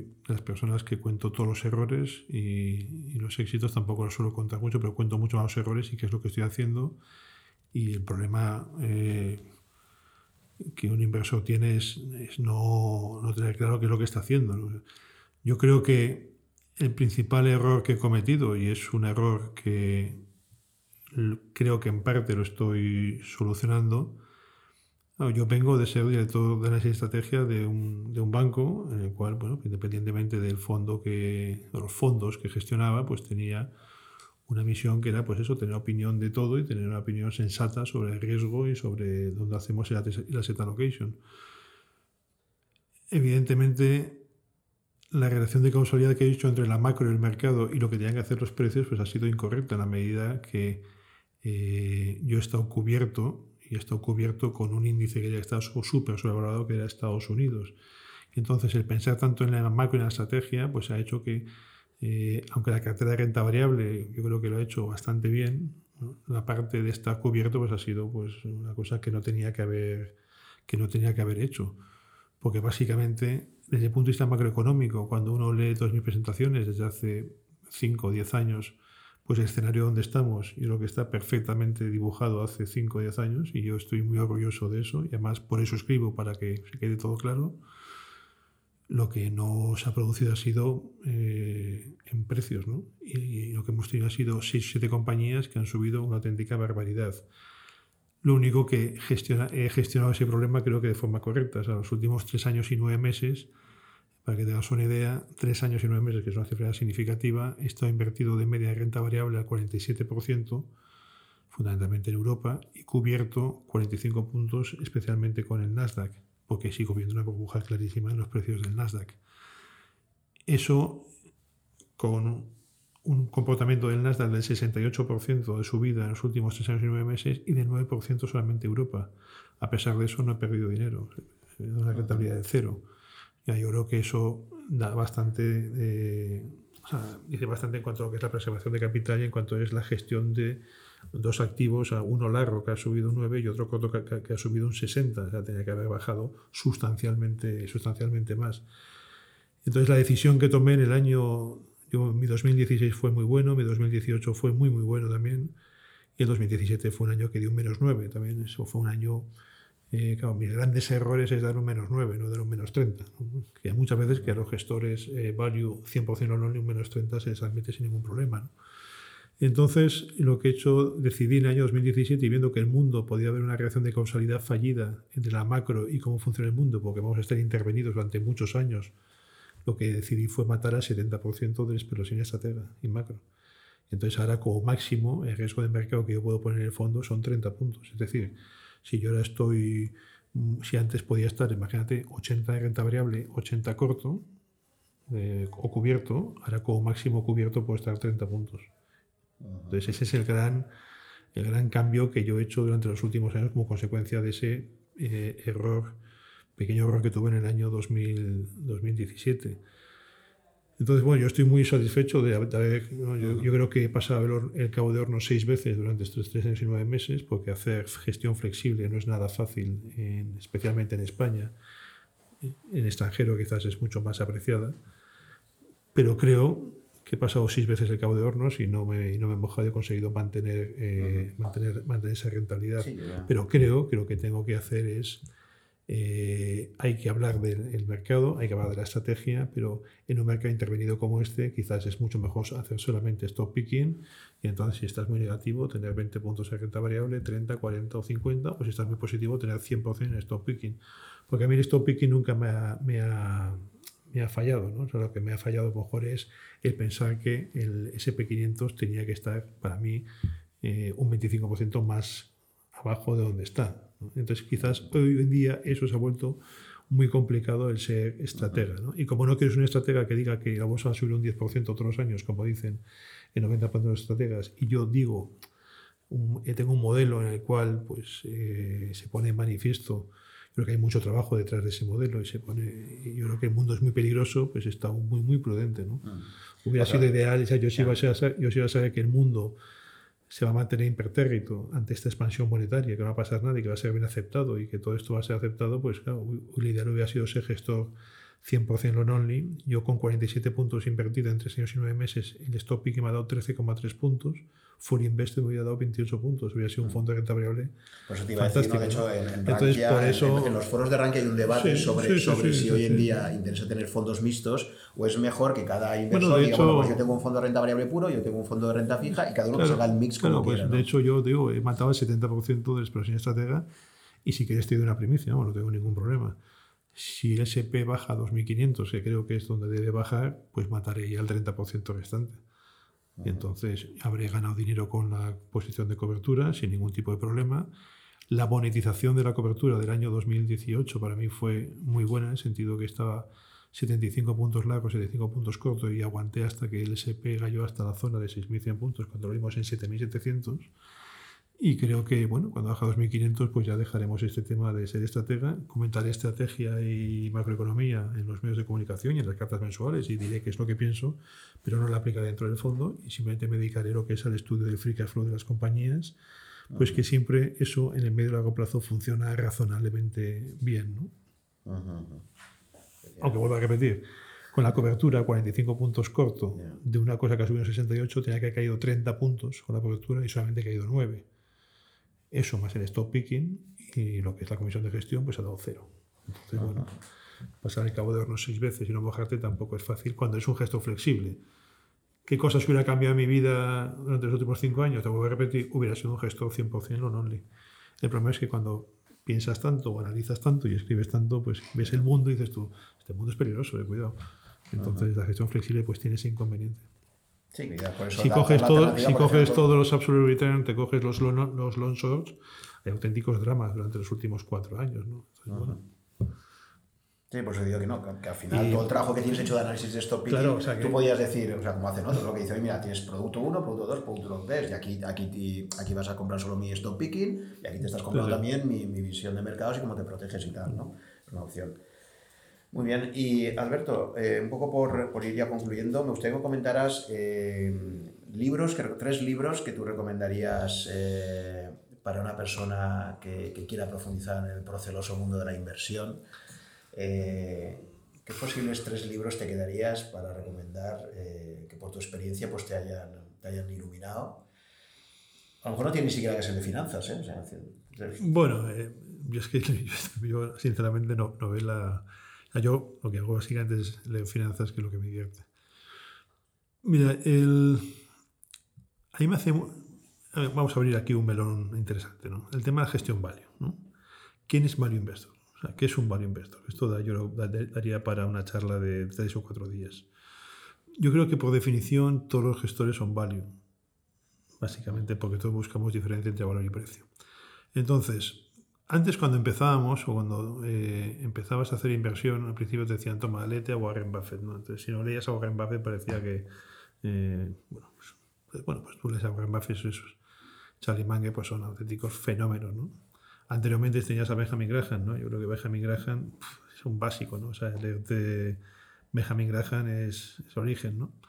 Entonces, bueno, pues podías, podemos decir, yo creo que lo que tenemos que hacer es intentar las generaciones de jóvenes, yo creo que uno tiene que ir aprendiendo a base de leer lo que él quiera y de cometer sus propios errores. A mí lo que es el adoctrinamiento es una cosa que nunca me ha gustado mucho. Yo he tenido la suerte de que en ESADE me han admitido, donde fui alumno, me admitieron luego ser durante 26 o 25 años de poder dar clases. Yo siempre he expuesto lo que pensaba, pero también que quiero que la gente piense por sí misma y creo que esa es la clave. ¿no? Entonces yo sí que creo que eh, el value invest tiene que adaptarlo al siglo XXI, tal y como estamos hablando de que hay que adaptarse a sistemas monetarios nuevos y. Yo creo que el value invest tiene que adaptarlo al siglo XXI. Ojalá eh, todas, estas, eh, todas estas enseñanzas durarán muchos años, ¿no? Pero yo creo que el, el value investor del siglo XXI que yo recomendaría leer ahora es Howard Marks. Entonces, The Most Important Thing, yo creo que es el primer libro que, que alguien se lo tiene que leer tiene muchas ventajas este libro. Primero, hay, a que no le gusten los números, no necesitas saber cero de economía, cero de matemáticas. Y de más importancia es un libro básicamente que lo que hace es sacar el máximo de sentido común de tu, de tu cabeza. ¿no? Yo creo que es un libro que es fantástico. Yo siempre digo que todo empezó con Benjamin Graham, el siguiente fue eh, Howard Marx, el tercero en el siglo actual es eh, Howard Marx, es el auténtico exponente del value investing en el día de hoy. Y dentro de 25 años creo que los, eh, la gente joven tendrá que leer a James Montier. ¿no? James Montier con su libro Value Investing sería otro libro que clarísimamente tendría. El libro de Value Investing o, o cualquier libro de Market Behavior de James Montier, The Little Book of Behavioral Finance, también es otro libro que es, que es fantástico, ¿no? porque el componente emocional es el componente que hoy en día más pesa entre las inversiones, más que el aspecto técnico, como os hablaba al principio. Entonces, bueno, yo creo que esos son, como dijéramos, los cuatro, las cuatro, o sea, cuatro personas, ¿no? Te he comentado una dentro de 20 años, una actual, uno que ya es una leyenda como esto, y luego Benjamin Graham, que nunca hay que olvidarlo, a Benjamin Graham. O sea, Benjamin Graham es, yo creo que es lo primero de lo primero que yo, que yo leí. Entonces, The Most Important Thing es fantástico, Value Investing de James Montier es fantástico. Pero de eh, ¿cuál te quedas antes? ¿Con Value Investing o con el Little Book of Behavioral? A ver, yo creo que Value Investing es, es el libro madre. Eh, de Little Book of es... Pero son un poco distintos, ¿no? Sí, pero el libro madre... James Montier sobre todo es un, es un, gran analista, ¿no? Creo que como estratega y tal, para ti ha sido un referente, ¿no? Bueno, yo han sido coetáneos, o sea, son gente que tampoco está tan alejada de mis años y cuando en España poca gente los veía, eh, ellos venían, tenían un equipo que era increíble, que estaban en Dresden, Kleinwald Benson, eh, y entonces en aquella época estaban eh, Albert Edwards, que está hoy en día en Sociedad General, que para mí Albert Edwards es probablemente el mejor estratega que ha habido en la historia, aunque Albert Edwards es un buen ejemplo. ¿no? Para mí es el mejor estratega de la historia, pero probablemente si tuviera un fondo, un fondo en, o sea, su patrimonio sería cero o Hughesman, por ejemplo. Hughesman, hay mucha gente que los domingos está esperando para, ver la carta de Hughesman y Hughesman sus fondos pues son un auténtico caos. Albert Edwards con su teoría del Ice Age ha sido el único que ha sido capaz de identificar que la renta fija es igual al 0%. Aunque él se hubiera aplicado eso, con esa teoría deflacionaria del Ice Age, se hubiera tenido, siempre ha dicho que el S&P tenía que estar en niveles de 1.500 puntos. Entonces, evidentemente, si hubiera tenido un fondo que hubiera estado corto de S&P pues la gente pues, hubiera perdido dinero sin, sin conocimiento. ¿no? Entonces, bueno, eh, yo creo que toda esta gente, James Montiel, Albert Edwards, de la Gris, eh, yo creo que son eh, gente que son de los 50, entre 50 y 60 años, son gente que tiene un, bagaje intelectual impresionante y que ha adaptado muy bien todo el tema de market, de market behavior. ¿Y qué más libros te podría recomendar? Mira, a mí el libro de Principles de, de Ray Dalio me parece que es una Biblia. O sea, me parece que tiene un tamaño grande, es denso, es complejo, pero tiene una profundidad, eh, si hablamos como si esto fuera teología, tiene una profundidad eh, impresionante. Y alguien como Rey Dalio, que ha pasado absolutamente de todo, de toda esta vida. O weather. Eh, yo creo que... ¿Y, qué opinas, Ray Dalio? ¿Has visto la carta suya de Julio cuando habla del cambio de los paradigmas y tal? Es que todo el mundo está hablando ahora de lo mismo. Bueno, va muy en la línea de lo que yo, o sea, eh, si es que hablamos, todo el mundo hablamos de lo Howard mismo. Más también, la última de Howard Entonces, bueno, eh, también está hablando de esto, ¿no? ¿Qué hacer en un mundo de dinero tan barato? O sea, y, el propio Howard Más dice, pues es que no sé qué hacer. O sea, él va planteando escenarios y dice, no sé. Entonces, bueno, ellos viven en Estados Unidos, en Londres, y ahí el mundo de las inversiones funciona un poco distinto que aquí en, España, ¿no? y el conocimiento también. Yo creo que Ray Dalio es imprescindible leerlo. Eh, imprescindible. Entonces, bueno, si me dices The Most Important Thing, eh, Value Investing de Yes Montier, Ray Dalio Principles son libros fantásticos, dijéramos, en que son, como dijéramos, muy modernos libros clásicos, yo creo que Security Analysis, aunque sea un ladrillo, hay que, hay que leérselo, aunque hoy en día yo creo que la aplicación de Security Analysis pues, es mucho más compleja, ¿no? porque cuando uno hoy hace, que lo sigue haciendo, eh, eh, el equipo de Andrew Afton en, su general lo que hace son los screenings de compañías hoy en día bajo los criterios de la fórmula eh, mágica de Greenwald, el modelo Pietrowski, el modelo de Merton y también utiliza los criterios de Graham y Rea. Claro, ¿qué sucede? Las compañías value clásicas que nos dijeron en Security Analysis hoy en día ya no se dan y cuando tú coges el porcentaje de compañías susceptibles de ser invertidas bajo criterios de value investing de, de, de Benjamin Graham, hoy en día son saldrían como un, menos de un 10% de compañías en el mundo, porque las compañías también han cambiado con sus estructuras financieras y con sus WACs que son completamente eh, distintos. ¿no? Pero Security Analysis hay que leérselo, Reminiscencias de un operador de bolsa es un clásico, hay que leérselo, Against the Gods de Peter Bernstein para historia de riesgo, hay que leérselo, eh, de Intelligent Investor hay que, hay que leérselo. ¿Qué opinas de Nassim Taleb? Y Nassim Taleb, por supuesto que hay que leérselo. Vamos, a mí Nassim Taleb me encanta, me encanta y es fantástico. Es como, bueno, y esa historia del pavo de la vida, ¿no? El pavo de la vida le parece todo fantástico, ¿no?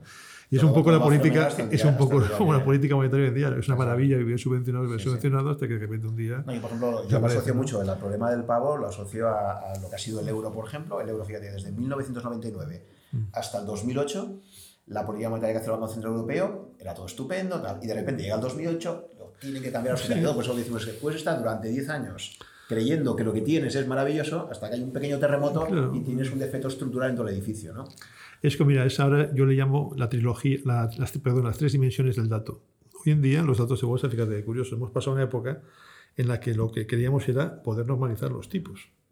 Mientras que en el informe este que, que, te he dejado hoy verás que hay, hay un párrafo eh, así del año 2017 que yo puse que iba a ser imposible normalizar los tipos.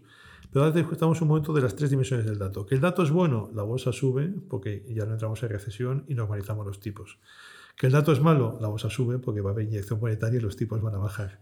Que el dato es neutro, la bolsa sigue subiendo porque el dato es neutro y significa que ya no vamos a seguir cayendo, especialmente en esta época donde todos los PMIs, ISMs y Consumer Confidence están por los suelos. Consumer Confidence de los CEOs.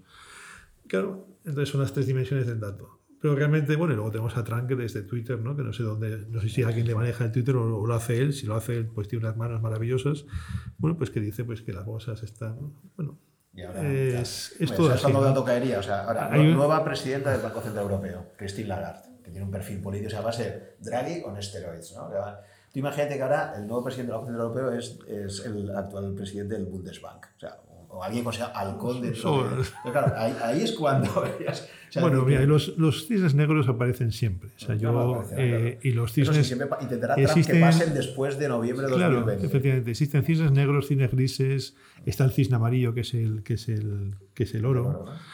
Y yo creo que uno tiene que ser, o sea, expect unexpected, o sea, esperar lo inesperado. Entonces, cierta parte de la gestión de tu vida personal, de tu vida patrimonial, tienes que hacerla siempre pensando que puede pasar lo inesperado.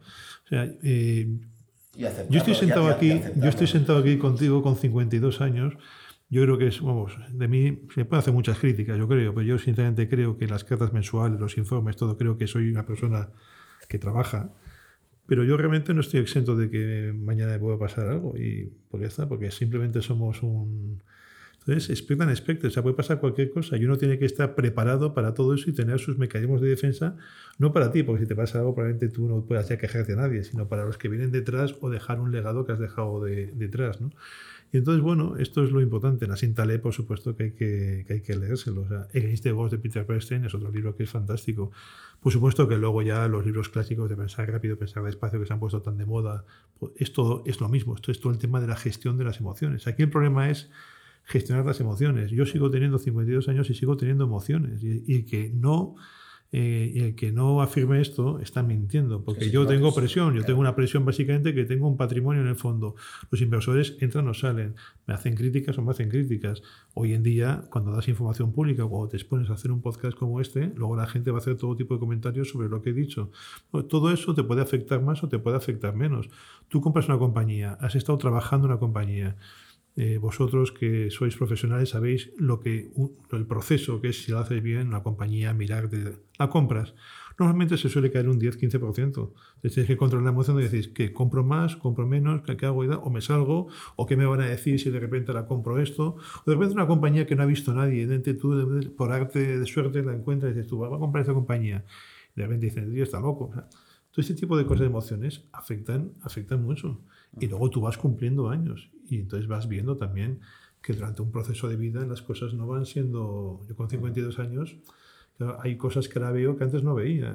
Con 52 años tengo ya algunos compañeros pues que las cosas les han ido muy bien, otros muy mal y otros que han fallecido. Entonces, claro, todo esto va formando al, inversor, ¿no? Eh, Warren Buffett, eh, ¿tú crees que está todo el día eh, viendo compañías con los años que tiene? No, Warren Buffett yo creo que lo tiene un poco ahí al baño María y lo van, y lo, ¿no? y lo van sacando porque realmente con esos años... Mismo, él mismo dice que ha ido delegando. A, a, mí me encantaría... Iba a decir que Warren Buffett iba a comprar Apple, ¿no? O sea, decir, el problema también pero, que. Pero ha sido Warren Buffett o Warren Buffett... Allí, allí, allí, yo creo que va más por ahí los, los tiros, ¿no? Yo ojalá con 85 o 90 años tenga la cabeza igual de Charlie Manger 95 Sí, lo que tengo. O sea, sí, pero claro, pero, ya, pero luego ponerte, ponerte coger una compañía, cogerte una cuenta de resultados de una compañía, una petrolera y empezar a analizarlo y también va, igual te cansas más o normal, porque el ADN es el ADN, ¿no? Eso está claro. Pero en fin, yo que leer eso, experimentar eh, y luego sobre todo tener honestidad intelectual. Para mí esto es un punto que es importantísimo. O sea, uno tiene que saber qué misión cumple dentro de la sociedad, qué es lo que quiere transmitir a la sociedad, a qué coste o a qué precio o gratis lo quiere devolver a la sociedad. Por eso creo que todos que hagan inversión o gestionen deben ser profesores y deben devolver a la sociedad lo que tú has ido aprendiendo con la sociedad. Y luego ser honesto a tus principios, a tus, políticas de, inversión. Y yo aquí pongo un ejemplo. tengo muchos amigos gestores y muchos colegas, son ya muchos años. Yo creo que un buen ejemplo de gestión flexible, honesta intelectualmente y con unos principios maravillosos es Carlos Cerezo. Carlos Cerezo es una política de inversión. ¿En, qué empresa está? En Belgravia. En Belgravia. Belgravia Capital. Carlos Cerezo para mí es uno de los mejores gestores de España, el mejor gestor flexible que ha habido en España durante los últimos 20 años y es un buen ejemplo de política de inversión, de honestidad intelectual y creo que esa es la línea que, hay que, que un gestor tiene que seguir independientemente de, del dinero y que la gente no piense que la bolsa es un instrumento para ganar dinero, la bolsa es una profesión más que es muy compleja yo creo que hay que dignificar mucho a la gente que trabaja en bolsa, eh, analizando datos, haciendo todo, porque es muy, muy difícil. Yo con lo que, con lo que mis neuronas me dan, muchas veces pienso, si hubiera sido, por ejemplo, no sé, a lo mejor yo creo que ingeniería la podía haber acabado. ¿no? que yo si hubiera sido ingeniero ahora y hubiera hecho un puente, no sé, aquí en Valencia, probablemente con una hoja de cálculo ese puente estaría 125 años ahí sin caerse, a no ser que hubiera un terremoto de más de 7 de magnitud. En bolsa, tú te puedes estar trabajando como un auténtico animal intelectualmente y estudiando y siendo muy honesto intelectualmente y el resultado puede ser desastroso. Y puedes tener un 25% de las veces de fallos sistemáticos. Entonces, es una profesión en la que tienes que aprender a vivir en el error, no en el, no en el éxito. Y lo que tienes que intentar es minimizar el error. Y eso son cosas que con el paso del tiempo vas aprendiendo y te das cuenta que el dinero pues, no es el leitmotiv de la bolsa. es mucho más interesante desde el punto de vista personal el conocimiento que una persona va acumulando y cómo ves el mundo y cómo toda esa formación tuya hace que el mundo intentara sea mejor. A mí, a lo mejor alguien puede pensar que cuando hablo de rentas de capital, rentas de trabajo, de alguna, yo creo simplemente hablo de la redistribución equilibrada de los activos en el mundo. Entonces, bueno, es, es, apasionante, es una profesión que es maravillosa, para que es muy dura y muy exigente. Muy bien, Alberto, pues muchísimas gracias por, por, esta conversación tan apasionada, tan intensa. Se nota que eres una persona que, que vives esto en primera persona, que no, que no, es que estés trabajando porque simplemente dan una paga, sino que, que, esto casi... Bueno, yo de todas formas, yo te haría, si, si quieres, o sea, yo tengo otra opción de vida, la cual no, no, la opción de vida sería tener un fondo en el... Hay, es, es que realmente si Tú, has, hablado ese, de ese mundo global, ¿no? Yo creo que hoy en día si compras Petrochina, British Petroleum, Royal Dutch, luego te compras Takeda, te compras Novartis, Glaxo, luego te compras un poco de Siemens, Ricky Benckiser, ABB, Alstom, luego te compras unas Telecoms, Orange, Deutsche Telekom, Vodafone, te compras Azco Nobel, BAS y Bayer, bueno, con eso tienes un portfolio que puedes vivir los próximos 20 años sin tampoco tener mucho desgaste intelectual ni preocuparte por cosas absurdas como son las políticas monetarias o los beneficios empresariales o cosas de ese tipo. Entonces, ¿no subirías y bajarías con la bolsa y punto, pero yo creo que sería sustancialmente más aburrido. Muy bien, pues lo dicho, Alberto, muchísimas gracias por compartir este rato con, con nuestros oyentes y conmigo. Y nada, te emplazo en el futuro a otra, otra ocasión que podamos de nuevo debatir con tanta, con tanta pasión. Perfecto, muchísimas gracias por invitarme.